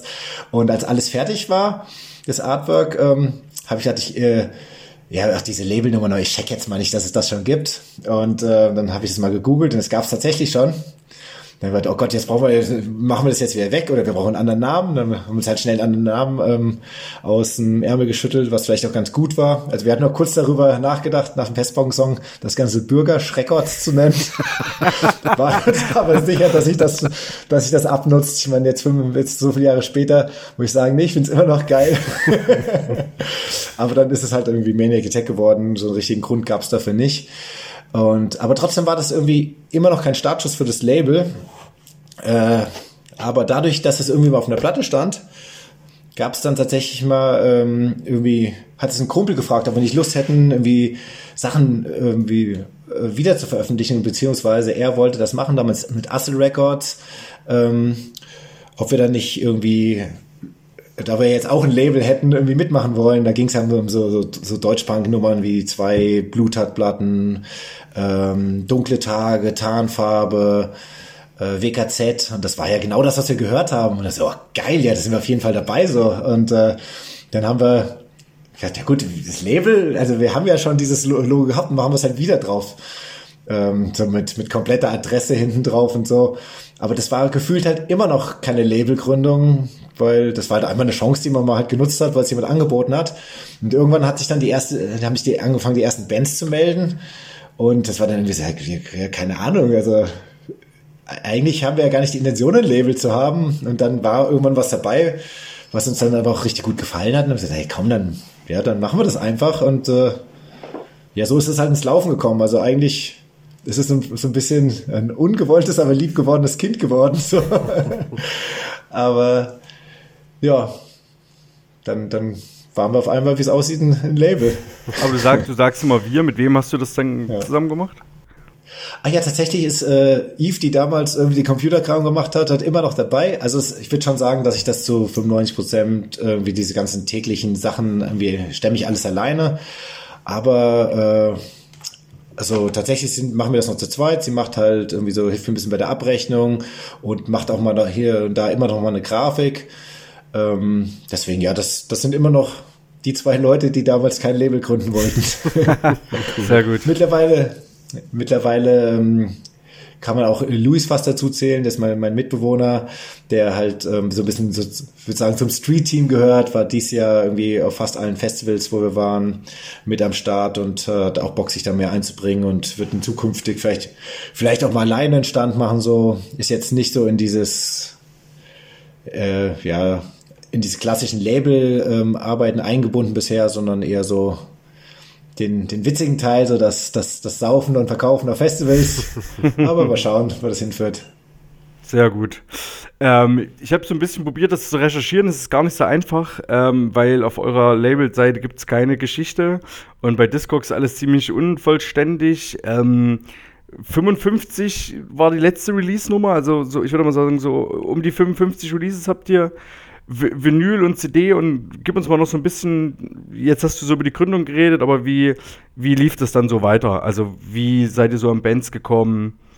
Und genau, hat das alles geklappt mit äh, Tarnfarbe, Re-Release und WKZ und Ja, die ganzen Re-Releases haben geklappt und äh, obwohl das der Grund war, warum wir das damals irgendwie gemacht haben, ist es trotzdem danach nie wieder vorgekommen, dass wir irgendwas wieder veröffentlicht haben, sondern irgendwie hat es dann Spaß gemacht, irgendwie mit, die erste Band war damals äh, Versus ähm, und die haben dann auch alles selbst gemacht, das ganze Artwork und sowas. Und später haben wir auch festgestellt, dass ähm, als, als die Platte dann äh, kam, die kam dann auch erstmal zu Assel Records, ähm, ich weiß gar nicht mehr genau warum, ich glaube, da wurden noch andere Sachen mitgepresst oder sowas, auf jeden Fall haben wir die Sachen dann dort abgeholt. Und ähm, Patrick damals von Acid Records hat dann gemeint, wie heißt denn diese Band überhaupt, die ihr gemacht habt? Und ich sag, wieso haben die das denn nicht draufgeschrieben? Und dann haben wir halt eine Platte auch mit so 100.000 kleinen Fotos gehabt und da war dann deren Logo drauf, was ein VS war. Und dann haben, aber keinem war klar, wie, wie die Band wirklich heißt.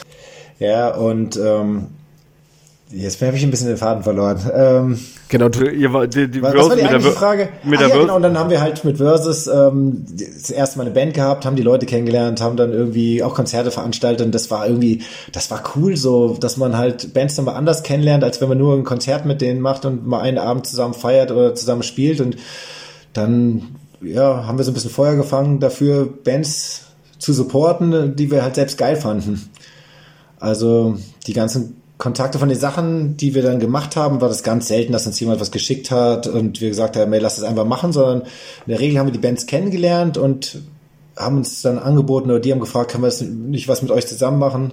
Das war so, also eine freundschaftliche Komponente war immer eine sehr große auf jeden Fall. Und ähm, ist, Tobi hat eben gesagt, so um die 55 Releases hat er irgendwie bei Discogs gezählt. Ist das, kannst du das bestätigen so in die Richtung? Oder? Ja, also ich das schon immer, ich bin schon immer ein bisschen chaotisch gewesen und äh, wenn viele Sachen gleichzeitig passiert sind, ist mir tatsächlich auch schon einmal passiert, dass ich eine Nummer doppelt vergeben habe. Irgendeine Nummer habe ich jetzt, äh, ich habe ich hab letztens auch nochmal durchgeguckt, ähm, irgendeine Nummer fehlt auch, also alles gleicht sich im Leben irgendwo auch ein bisschen aus. Die letzte Nummer, die vergeben haben, war die Nummer 56. Äh, und jetzt sind wir gerade wo dran und das wäre dann 57. Wobei man aber sagen muss, die beiden Pestbong-Singles zum Beispiel, das war ja noch nicht Manitech, die sind gar nicht. Und äh, Anfang zu, wir haben dann angefangen zu zählen, haben dann vergessen, dass ja die Split-LP eigentlich die erste war von uns. Deswegen ist das im Nachhinein die 000 und ja, es ist, glaube ich, nicht die Schuld von Discogs, dass das so unübersichtlich ist. Aber ja, auch mal eine, eine Homepage, wo, alle, wo alles ein bisschen besser erklärt, äh, wo ein bisschen Story über, über Gründung und sowas hatten und ein bisschen was zu den Bands und dann, ach, keine Ahnung, irgendwann bei irgendwelchen Upgrades ist sie zerschossen gewesen und äh, Ah, okay.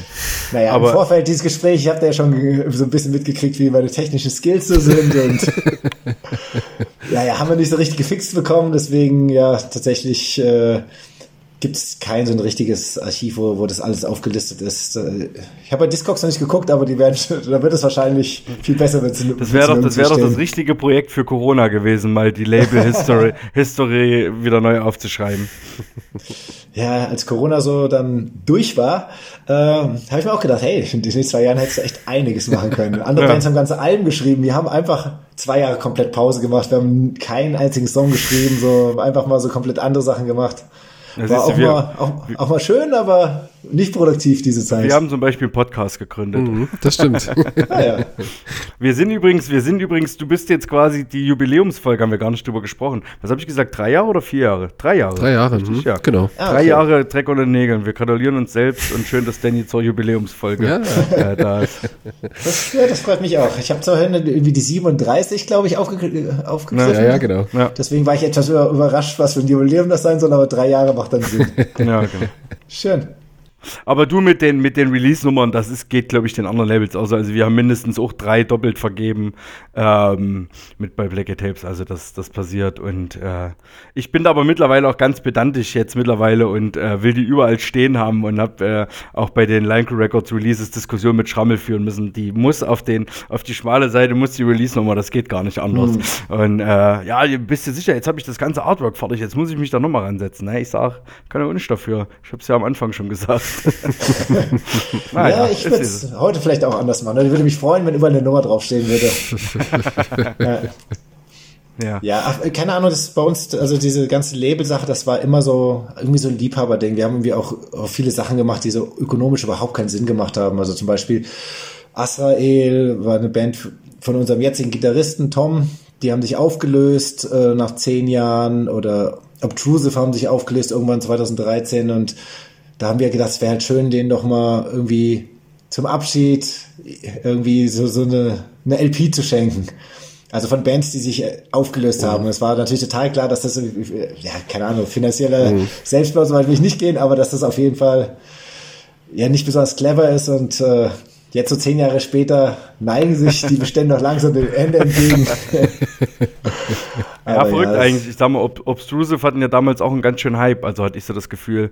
Ähm, hättest du das Ding wahrscheinlich ein halbes Jahr vorher rausgehauen oder ein Jahr vorher, äh, wärst du gut losgeworden. Aber so ist das manchmal. Ja, wir haben die, die erste Platte irgendwie auch gemacht und das, die ging auch super. Und als sie an, an uns rangetreten sind, haben gesagt, hey, wir spielen noch mal ein paar Konzerte und wir sind auch noch mal irgendwie mit, mit Casualties in, auch äh, waren sie noch mal in äh, St. Petersburg und Moskau, wenn ich mich nicht täusche. Ähm, und ja, wir haben uns entschieden, das einfach zu machen, auch, auch komplett alleine. Also war jetzt keine Co-Produktion, nochmal 500 Platten für eine Band, die halt nochmal keine Ahnung, drei, vier Monate was macht und sich dann auflöst. Aber ja, es hat sich richtig angefühlt und äh, jetzt sind wir mittlerweile im letzten Karton. Also das war jetzt auch, hat uns nicht das Genick gebrochen. Aber ja, es, es war eine Sache, das war so eine Herzensangelegenheit. Und es waren die meisten Sachen so. Mhm. Also ganz viele Sachen kamen halt irgendwie über, über Freundschaften oder so, dass wir so gemacht haben.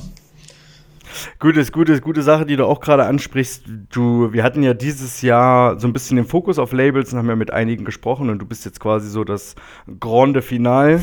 Ähm, also für all die Zuhörenden, die nicht mehr so richtig Bock auf Labels haben, ich weiß, da gibt es ein paar. Wir hören dann auf. Jetzt nächstes Jahr haben wir uns schon andere, andere Themen mehr in den Fokus gerückt. Ähm, aber du hast es gerade angesprochen mit äh, Kollabos mit anderen Labels gemacht und äh, wir haben die Frage auch anderen Labels gestellt, zum Beispiel Ridebike oder Rilrek und die haben gesagt, ey, jetzt könnt ihr mal Werbung machen für eure befreundeten anderen Labels und grüßt doch mal, mit wem habt ihr denn gerne zusammengearbeitet?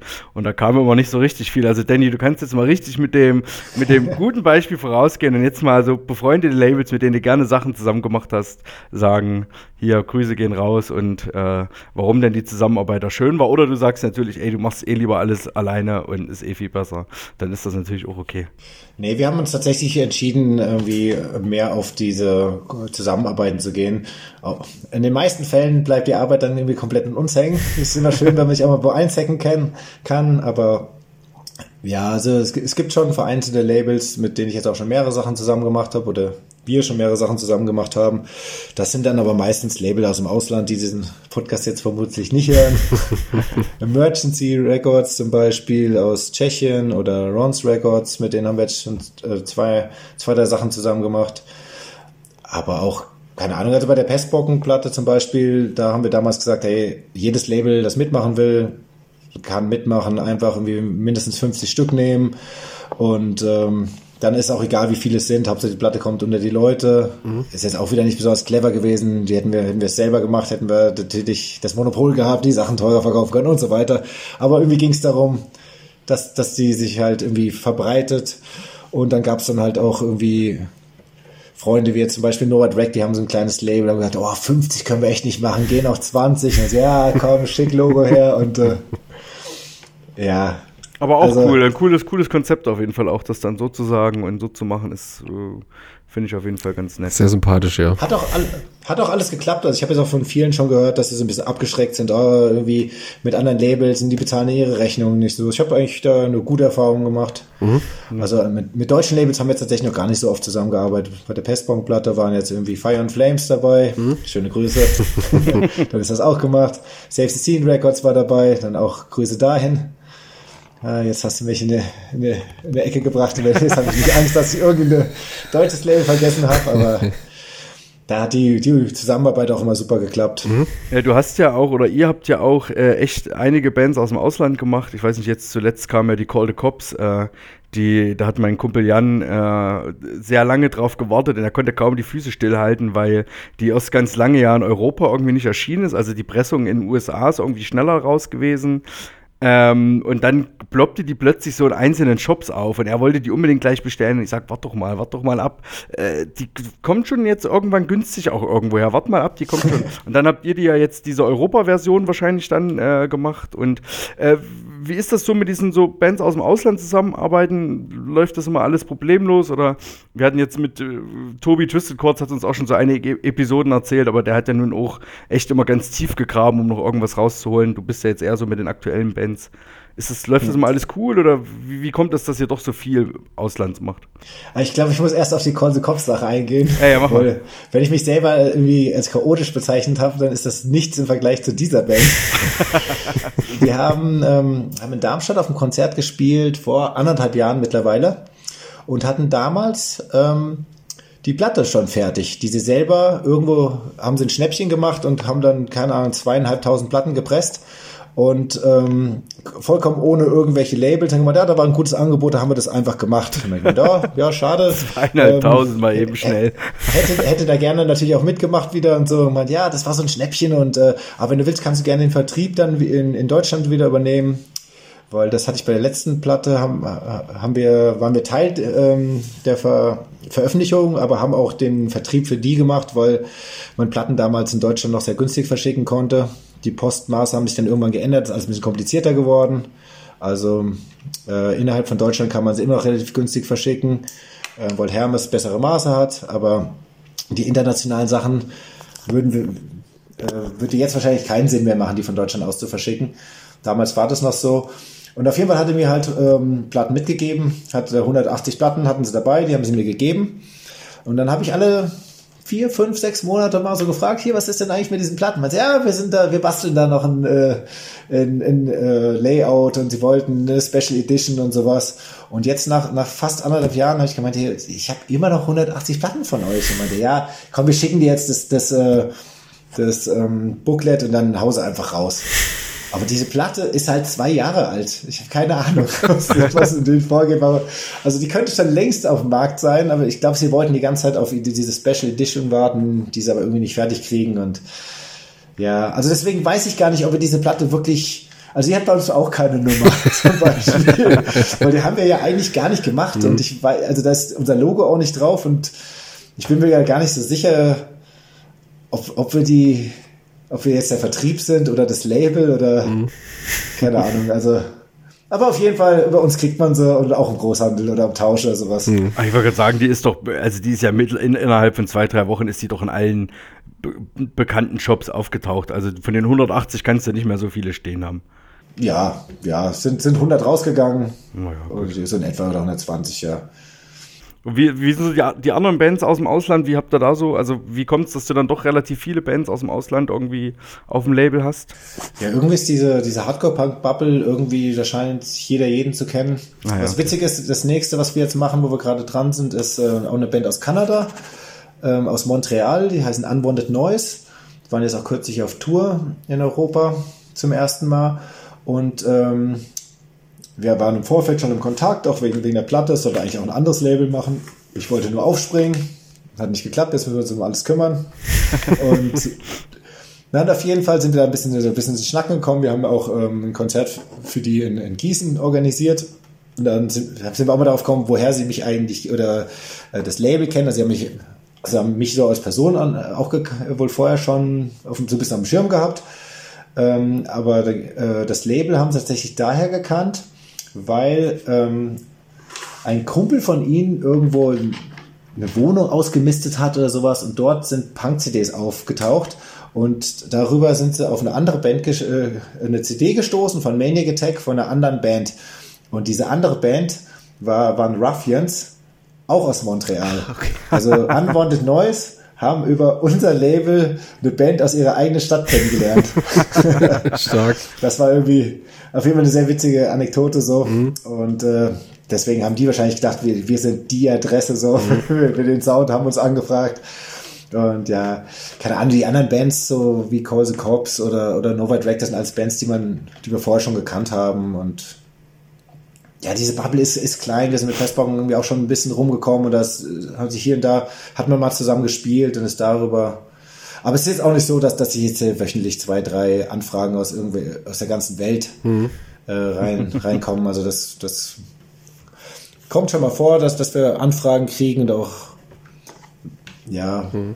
manche, manche Sachen halt auch nicht machen, weil wir irgendwie aus, aus unterschiedlichsten Gründen, ob es vielleicht nicht so richtig passt oder, oder man das Gefühl hat, äh, keine Ahnung, die, die würde ich sowieso nicht loskriegen oder wie gesagt, die, diese freundschaftliche Komponente war schon immer eine sehr, sehr große und wenn man ein gutes Gefühl hat, irgendwie beim Schreiben oder sowas und der Funke überspringt, dann ist es leicht, unser Herz zu gewinnen, aber mhm. wir machen halt auch nicht alles. Und das hat auch hier und da halt mal mit Bands geklappt, die wir vorher gar nicht gekannt haben, wie jetzt zum Beispiel so Unwanted Noise oder sowas. Und keine Ahnung, wenn ich mir dann angucke, was, was diese Bands teilweise bei Spotify, die Listenerzahl oder sowas, dann denke ich mir auch, okay, funktionieren wir das wahrscheinlich nicht, aber ich finde es geil, ich finde es geil, die Band ist live cool, es sind nette Leute, so wenn es eh irgendeine Kooperation mit anderen Labels ist, also hm. länger als die Azrael-Platten werde ich sie auch nicht haben. Was soll's. Stark. Man kann ja sowieso alles loskriegen, wenn man es nur lang genug macht. Ja, das stimmt. ja. Und ähm, wenn du dir heute eine Band aussuchen könntest, von der du gerne eine Platte releasen wirst, äh, was, welche wäre das? Irgendwie einfach eine Wunschband. Ja, sowas habe ich tatsächlich gar nicht so mit Wunschbands. Also okay. Also für mich ist das wirklich so, wenn wir mit Bands was gemacht haben und die sich wieder melden, dann ist das irgendwie so das, die schönste Art von Feedback. Mhm. Äh, mhm. Aber, aber jetzt irgendwie, wenn jetzt zum Beispiel Cashleys fragen würden, hey, könntest du das für mich machen, würde ich denen, würde ich denen vermutlich sagen, hey, sucht euch irgendwas, was besser passt. Ich habe nicht die, die Vertriebswege so um, also es gibt, gibt irgendwie äh, bessere Labels für euch, so, so sehr mich das ehren würde dann, keine Ahnung, lass mich doch eine 500er Auflage von eurer ersten Platte machen, äh, dann, hm. dann hätte ich mal wieder so ein Re-Release und irgendwas, was ich richtig geil finden würde, aber es gibt nicht, äh, keine große, also die Bands, die, die, wo man vielleicht sagen würde, das könnte so eine sein, das ist eine große, geile Band, mhm. Die haben nur was Besseres verdient. okay. Aber gibt es irgendeinen Release, was mal, was bei dir mal so vorm Abschluss stand und dann doch irgendwie aus Gründen woanders passiert ist? Irgendwas, wo du dich mal geärgert hast, so im, im Nachgang, dass es doch woanders gekommen ist? Nee, nee, nicht wirklich. Also ich erinnere mich an eine Geschichte, die, ähm, da hat eine Band, die, das ist musikalisch nicht so richtig meins gewesen, aber ich habe die ein paar Mal live gesehen und äh, ähm, die hatten irgendwie, die haben es immer geschafft, die Leute alle so mitzunehmen. Und obwohl ich diese Musik gar nicht gehört habe, hat die, hat die mich auch immer irgendwie gekriegt und war dann im Endeffekt doch irgendwie vorne am Tanzen und was ich, der Sänger war charismatisch und sowas. Und irgendwann haben die mal in der Ecke gespielt, auf, auf so einem Festival in Aschaffenburg, ich glaube Edelweißpiraten Festival hieß das. Und da, auch da waren keine, keine 100 Leute vor der Bühne. Und danach habe ich äh, den Sänger hat mal gefragt, wir haben wir haben es auch gekannt, so irgendwie ein bisschen angefreundet äh, gefragt, hier habt ihr, habt ihr Bock, ähm, vielleicht euer nächstes Album irgendwie bei uns zu machen. Ähm, finde find das cool, was ihr macht und sowas. Und er hat gemeint, na, äh, dass, dass das cool ist, das Angebot, aber dass sie wahrscheinlich bei Fire and Flames, dass sie da schon im Kontakt sind und äh, ähm, also wir hatten dann, es gab nie eine Zusage oder sowas, aber das gab, es gab zumindest das Gespräch und im Endeffekt ist es aber auch nicht Fire and Flames geworden und äh, Feine seine Fischfilet ist einen anderen Weg gegangen. okay. okay, krass. Aber da waren wir nie kurz davor vor, vom Abschluss, sondern einfach, da gab es mal die Frage und äh, ja, keine Ahnung, das ist halt so vielleicht eine kleine Anekdote von der Band, die dann irgendwie, irgendwie dann groß geworden ist. So. Ja, naja, wir hatten es wir mit Tobi auch, der hat ja nun auch eine lange Geschichte mit Twisted kurz gehabt und da haben wir immer gefragt, was so an, an Demos reingekommen ist und er wusste zum Beispiel, er sagt, da waren echt einige dabei, die später dann schon bekannter geworden sind und ich glaube, das eins, was so war, war ZSK-Demo, was er mhm. erzählt hat, was genau. bei ihm reingekommen ist. und das war dann so ein bisschen, naja, hat er dann auch nicht, ja. Ja, sehr schade, dass Tobi aufgehört hat. Das war, also. Ja. Da habe ich immer Aber- sehr, sehr gerne bestellt und auch mal getauscht und so. Ja, das haben wir ihm auch gesagt. Wir hatten ihm ja jetzt auch vor nicht allzu langer Zeit im Podcast. Denn jetzt hast du, haben wir gesagt, eins, was du verpasst hast, nennen wir noch so ein Release, wo du wirklich so gefühlt die Sektkorken hast knallen lassen, wo du dachtest, oh geil, da freue ich mich jetzt richtig, oder? Also ohne Zahlen irgendwas, zu nennen, aber einfach sowas, ja, was, aber was, einfach so, was wo du gedacht hast, es- gut war. Genau, das ist, ach nee, nicht mal, nicht mal was rein, sondern einfach, wo du dich so persönlich gesagt hast, geil, dass das jetzt bei uns kommt, das ist irgendwie Wahnsinn. Boah, war schwierig. Also, äh, wenn du die Frage minimal anders formuliert hättest, hätte ich jetzt gesagt, irgendwie, dass, dass die Pestpocken-Releases äh, oder die neue Platte von uns, dass das ähm, auf jeden Fall das Projekt war, wo ich am meisten Herzblut reingesteckt habe äh, und wo ich dann mega happy mit dem Resultat war. Ja, das ist doch cool, Ähm. also klar, aber ich meine, gut, da war ja jetzt die Wahrscheinlichkeit, dass es woanders kommt, sehr gering und dass das nicht sehr. Ähm, Nochmal ganz kurz zu deinem, ihr habt ja auch einen Online-Shop mit äh, Maniac Attack Records. Ähm, da gibt es auch recht viel Merchandise. Kannst du sagen, legt ihr eher so den Fokus vielleicht sogar auf Merch-Verkauf oder auf Tonträger-Release? Was ist eher so euer, ich sag jetzt mal, naja, Hauptgeschäft so? Kann man das irgendwie einordnen oder ist beides wichtig?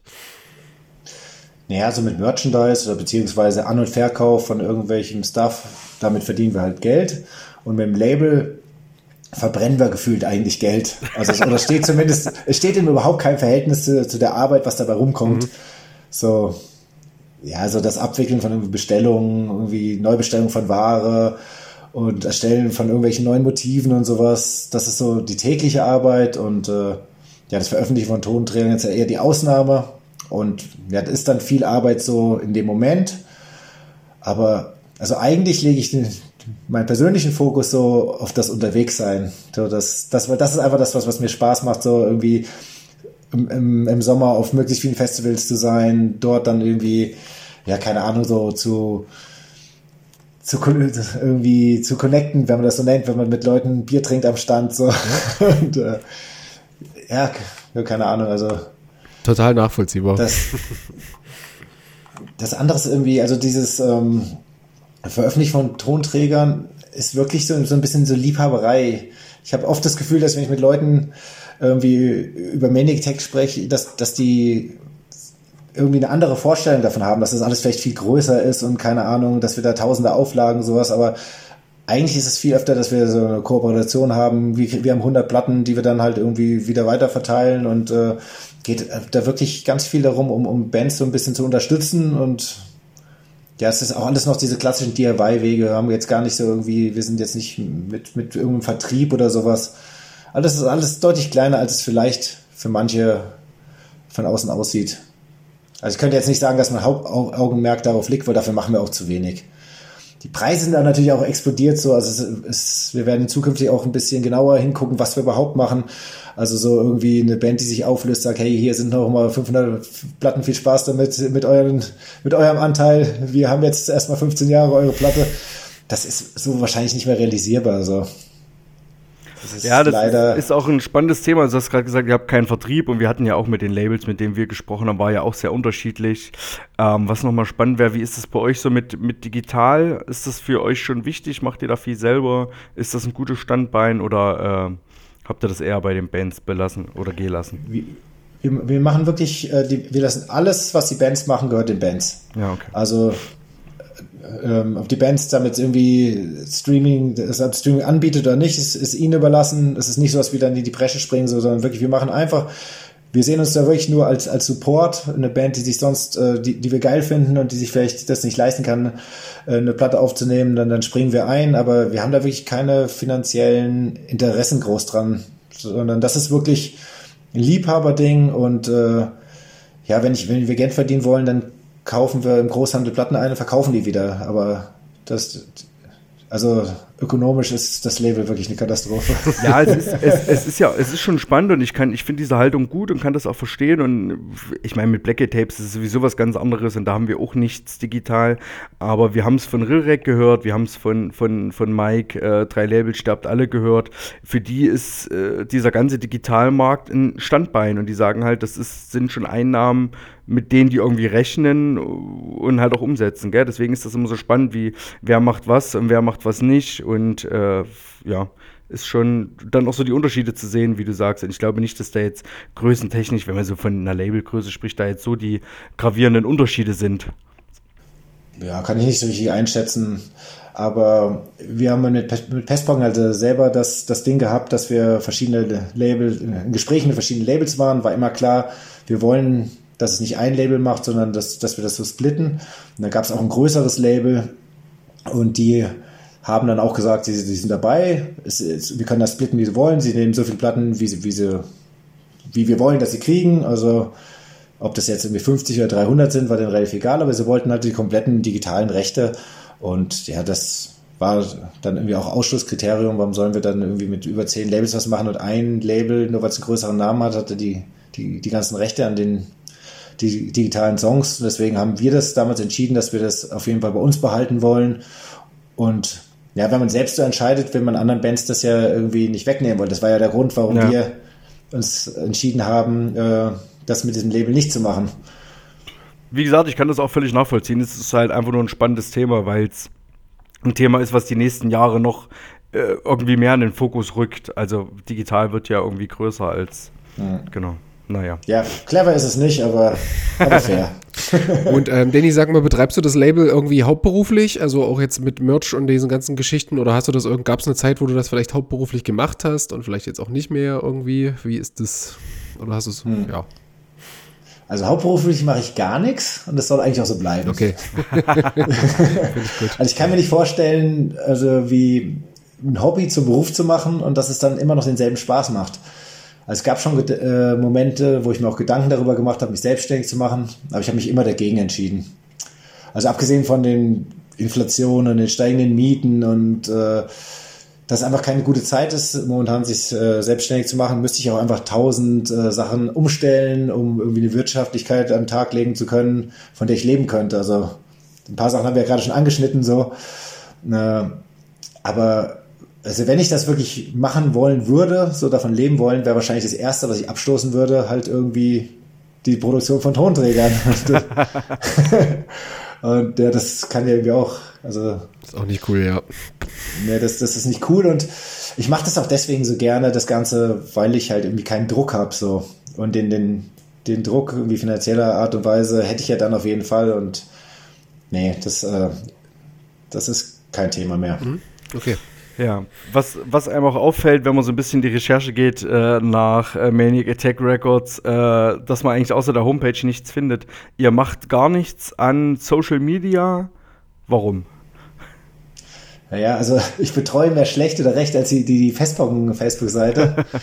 Und natürlich habe ich auch schon drüber nachgedacht, irgendwie so Maniac Attack bei den einschlägigen Foren anzumelden, also einzigen den Plattformen so Insta oder Facebook, aber oh, ich mache Sachen irgendwie ehrlich gesagt lieber gar nicht als halbherzig und äh, unsere Plattform ist so gefühlt halt eher so die Straße, also beziehungsweise die Festivals, wo wir sind und das macht mir Spaß, da bin ich gerne und äh, mit Social Medias würde ich mir nur mehr Baustellen aufmachen, die ich irgendwie nicht, die ich beackern müsste und wahrscheinlich das alles so unzureichend machen würde, dass ich damit irgendwie nur unglücklich wäre. Und äh, ja, wenn es News gibt, dann mache ich das über mein privates Profil und äh, damit erreiche ich auch ein paar Leute und ja, wie gesagt, wenn ich wirklich davon leben wollen würde, würde ich wahrscheinlich diese ganzen Schritte gehen. Aber irgendwie, das wäre nur eine weitere Sache, die, die mir mein Hobby irgendwie, ne, ich versauen ist zu groß, aber wo dann Sachen dazukommen würden, auf die ich nicht so richtig Bock habe. Mhm. Ja. Also ich habe hab privat auch äh, Social, äh, Social Media Kanäle, aber diese ganze Technik-Sache. du, ich kann das verstehen. Ich, mich Scrollen schön und gut, aber dann richtig mit zu arbeiten.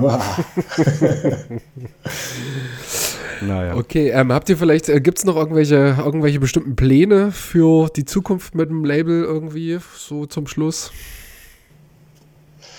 Ja, naja, hast du schon ein bisschen rausgehört. Also so eigentlich Überhaupt nicht. Okay. Also einfach, dass es so weitergeht. Wie gesagt, wir sind gerade irgendwie an einer neuen Veröffentlichung dran und äh, ansonsten will ich einfach eine, eine gute Zeit haben, mehr Festivals mit, mit Leute kennenlernen, Bands kennenlernen und keine Ahnung. Ja.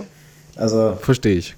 Cool. Ich weiß, es klingt nicht, nicht besonders ambitioniert und äh, aber es ist halt ein Hobby und wir versuchen da einfach irgendwie Bands zu helfen und äh, wenn mal wirklich irgendwie was aktuell ist, dann versuchen wir das auch wirklich mit, mit Hingabe zu machen und äh, dafür zu sorgen, dass die, Sache, äh, die, die Veröffentlichungen dann auch in die ganzen Kisten kommen und bei möglichst vielen Händlern irgendwie zu kriegen sind.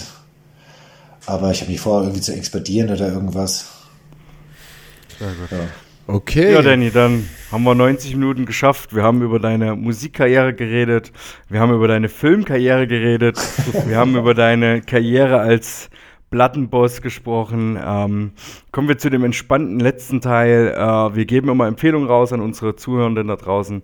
Egal was, Podcast, Musik, Bücher, Filme, Serien. Wir haben auch schon äh, Gesellschaftsspiele vorgeschlagen. Äh, genau, gib doch mal was raus, was du den Leuten empfiehlst. Ach, schwierig. Ich habe tatsächlich in letzter Zeit weder irgendwelche Serien noch neue Bands gefunden, die mich so richtig umhauen. Also ich gucke gerade Also es können auch, können auch Klassiker sein an Filmen oder Serien, alles gut. Okay, also ich gucke gerade zum zweiten Mal Shameless. Äh, Stark. Aber, aber welches? Da gibt es doch auch zwei. Da gibt es doch eine, eine UK und eine US-Serie, oder nicht? ist das so? Ne, wüsste ich jetzt aber auch nicht. Ich kenne nur das, kenne Nee, auch nur die US-Serie. Vielleicht verwechsel ich das. Okay, ich Also, verwechsel das. die ich gucke, spielt auf jeden Fall der Southside und äh, ja, das finde ich schon eine sehr einzigartige Serie, aber das irgendwie, keine Ahnung, das jetzt als Tipp zu verkaufen, das ist jetzt nicht mehr der, der, der brandneue Shit so. Ansonsten warte ich gerade auf die neuen Staffeln von Cobra Kai und Stranger Things. Finde ich auch beides super, aber das ist natürlich auch alles, alles, alles andere als ein Geheimtipp so.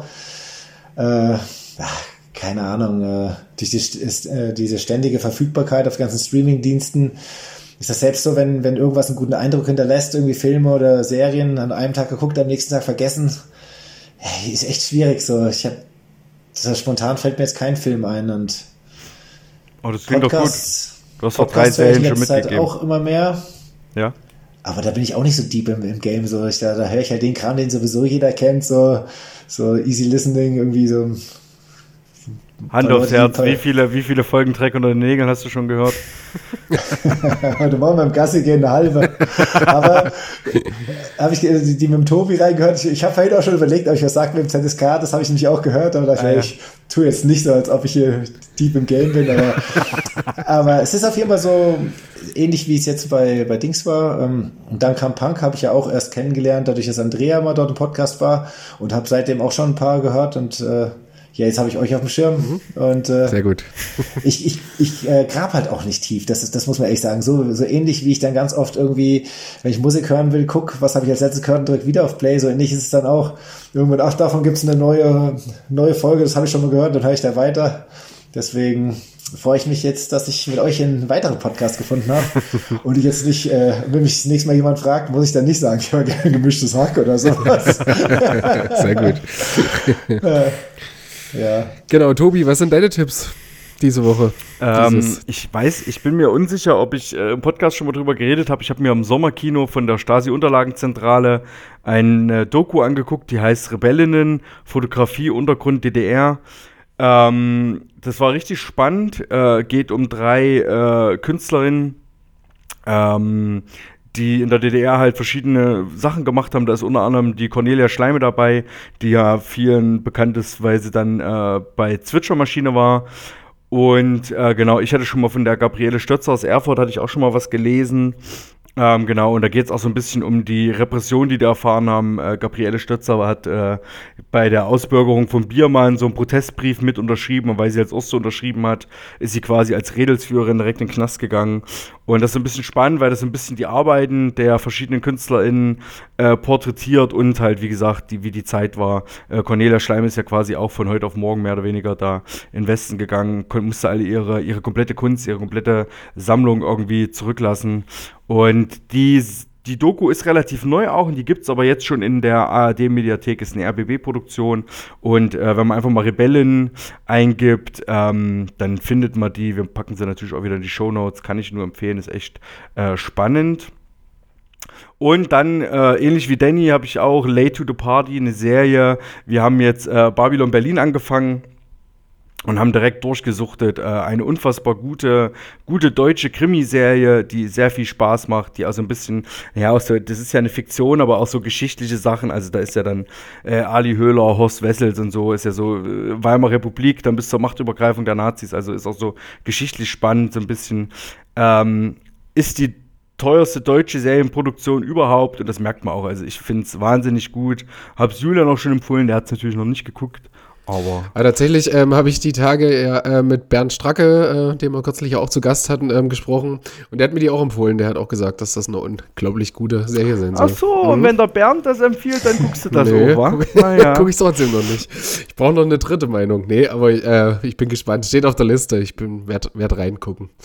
Also ja, die gibt's jetzt, glaube ich, noch bis April, sind alle vier Staffeln äh, auch in der ARD-Mediathek frei verfügbar. Ist, äh, Cool. Habe ich noch ein bisschen Zeit. ja. Gut, ich habe Musik Julian, mitgebracht. willst du auch was? No? Ach nö. Na klar. ähm, und zwar eine Band, die hat ähm, äh, unser, unser Gast Kralle ähm, auch schon mal empfohlen, und zwar No Time aus Pittsburgh. Die haben jetzt kürzlich ihr zweites Album rausgebracht, das heißt Suffer No Fool. Ähm, ist so schöner 80er Hardcore mit so einer Eukante. Äh, wer sowas wie äh, 86 Mentality liebt, äh, der wird auch ähm, seine große Freude an No Time haben. Also hört da mal rein, ist echt cool. Und ähm, in dieser kälteren, dunkleren Jahreszeit habe ich gerade wieder, schlägt mein Metal- Metal-Herz gerade wieder etwas höher. Schleckt Äh, dein Mittelherz, schlägt, schlägt etwas höher. Ähm, genau, und zwar die Band Vastum äh, haben gerade ihr, ihr, ihr fünftes Album rausgebracht, das heißt äh, Inwards to Gets Money, ähm, kam am 10. November bei 20 Bucks Spin raus. Äh, ja, knüppelhartes Death Metal Werk mit einem Doppelgesang. Also es ist ein, ja, der Sänger teilt sich das, äh, den Gesang mit der Gitarristin. Ähm, wirklich ein starkes Ding. Kann man, kann man auschecken. Jetzt kommen wir Gut. zu unserer Playlist, das große Finale. Danny, zwei Songs für unsere Spotify-Playlist. Ähm, was, was hast du die, was hast du mitgebracht? Also, ähm, da- damit ich nicht ganz ohne Tipp rausgehe, dann würde, würde ich, ähm, wir haben jetzt nach 15 Jahren mehr oder weniger Stillstand das neue Album von Ruffians rausgebracht. Die waren jetzt auch hier im September auf Tour in, ähm, in Europa und äh, das, die Platte macht richtig Bock, die Band macht live Bock. Und dann habe ich jetzt doch noch irgendwas gesagt, was ich empfehlen möchte. Und dann packe ich auch von Ruffians Faster and Stronger auf eure Liste und von Starving Wolves Please Listen. Das ist äh, eine Band, die wir auch schon mal veröffentlicht haben vor, vor zwei, drei Jahren. Ist der Sänger von Casualties mit, mit seiner anderen Band, wo er vorher schon gespielt hat, bevor er bei Casualties Sänger geworden ist. Ähm, ist so ein bisschen, klingt ein bisschen, als wäre es ein Nachfolger von, von Crumbums, die Band, in der er vorher gesungen hat. Ein bisschen andere Besetzung. Gefällt mir sehr gut und ich hoffe, den Leuten draußen auch. Also ich bin mir ziemlich sicher, dass die Band Krumbums heißt. So, im Osten. das ich auch da nicht das hat noch nie Mal. jemand Crumbums gesagt. Die hieß schon immer Krumbums. Das war ja auch das Problem, warum im Osten Obtrusive nicht so richtig gezündet haben, weil es keiner aussprechen konnte. Obtrusive, war? Bis heute. Aber die, die Casualities haben doch im Osten auch funktioniert. Oh, ich habe die mal in, in, das ist schon lange her, da habe ich die mal in, äh, in äh, Eisenach im Schlachthof gesehen äh, und das war richtig schlimm. Das war so, dass das die Band echt nachhaltig für mich zerstört hat. Ich war ja früher auch großer Fan. Das On the Frontline Album, das war so eins der ersten CDs, die ein Kumpel gekauft hat und dann gebrannt. Das ist rauf und runter gelaufen. Ähm, Aber das ja, war, glaube ich, auch vor dem Sängerwechsel, gell? Der, ich glaube, die. Ja, ja, der war ziemlich am Ende und ja, die Location war auch scheiße und das war so ein, einfach ein richtig Du schlimmer. kannst Abend. war ich tatsächlich auch. Ach, witzig. ja. Schön krass. Äh, Tobi, deine zwei Songs für die Playliste. Na, ich habe jetzt auch gerade überlegt, ich habe jetzt gerade noch einen gestrichen, weil ich gedacht habe, ne, wir müssen ja auch was vom Pestpocken drauf machen. Ich bin mir unsicher, ob wir nicht sogar schon was auf der Liste haben. Ähm, aber weil Dennis vorhin erwähnt hat, würde ich einfach diesen über 20 Jahre Song drauf machen. Ähm, und ja, einfach ein Klassiker, den ich von früher auch immer noch echt gerne höre, ist Bürgerschreck. Und ähm, aber dann möchte ich trotzdem noch einen Song, den ich mir überlegt habe, ähm, den ich in letzter Zeit wieder rauf und runter höre, äh, von Sabbath, Children of the Grave, von dieser Live, äh, die End von diesem Abschiedskonzert äh. Das ist das vorletzte Lied, was sie spielen, ist einfach unfassbar gut. Und ich krieg jedes Mal Gänsehaut. Das ist äh, ja mega. Stark. Dann mache ich noch zwei Songs und zwar ähm, von eben genannten No Time, den Song Anxiety Blitz, äh, das vom neuen Album und von Westum äh, Stillborn Eternity. Genau. Sehr schön. Danny, Cool. vielen Dank. Vielen Dank für deine Zeit. Für dein Sehr gerne, hat Spaß gemacht und ja, Ja, vielleicht ist es, vielleicht mache ich sowas jetzt häufiger. Jetzt weiß ich ja, wie man das alles anschließt. auf jeden Fall. Jetzt habe ich dir erklärt, wie es geht. Jetzt kannst du überall einen Podcast So, gehen. siehst du, pa parallel zu, wenn wir hier aufnehmen, hat, äh, haben, äh, und dann kam Pankrat den Danny von Vitamin X, die haben den Danny mit den Flippers und wir haben den Danny mit Martin Semmelrocke. Können ja selber entscheiden, was besser ist. Dann vielen Dank fürs Zuhören und macht's gut. Ciao. Ciao, ciao. Ciao. Ich glaub, ihr merkt es einfach nicht. Aus eurer scheiße!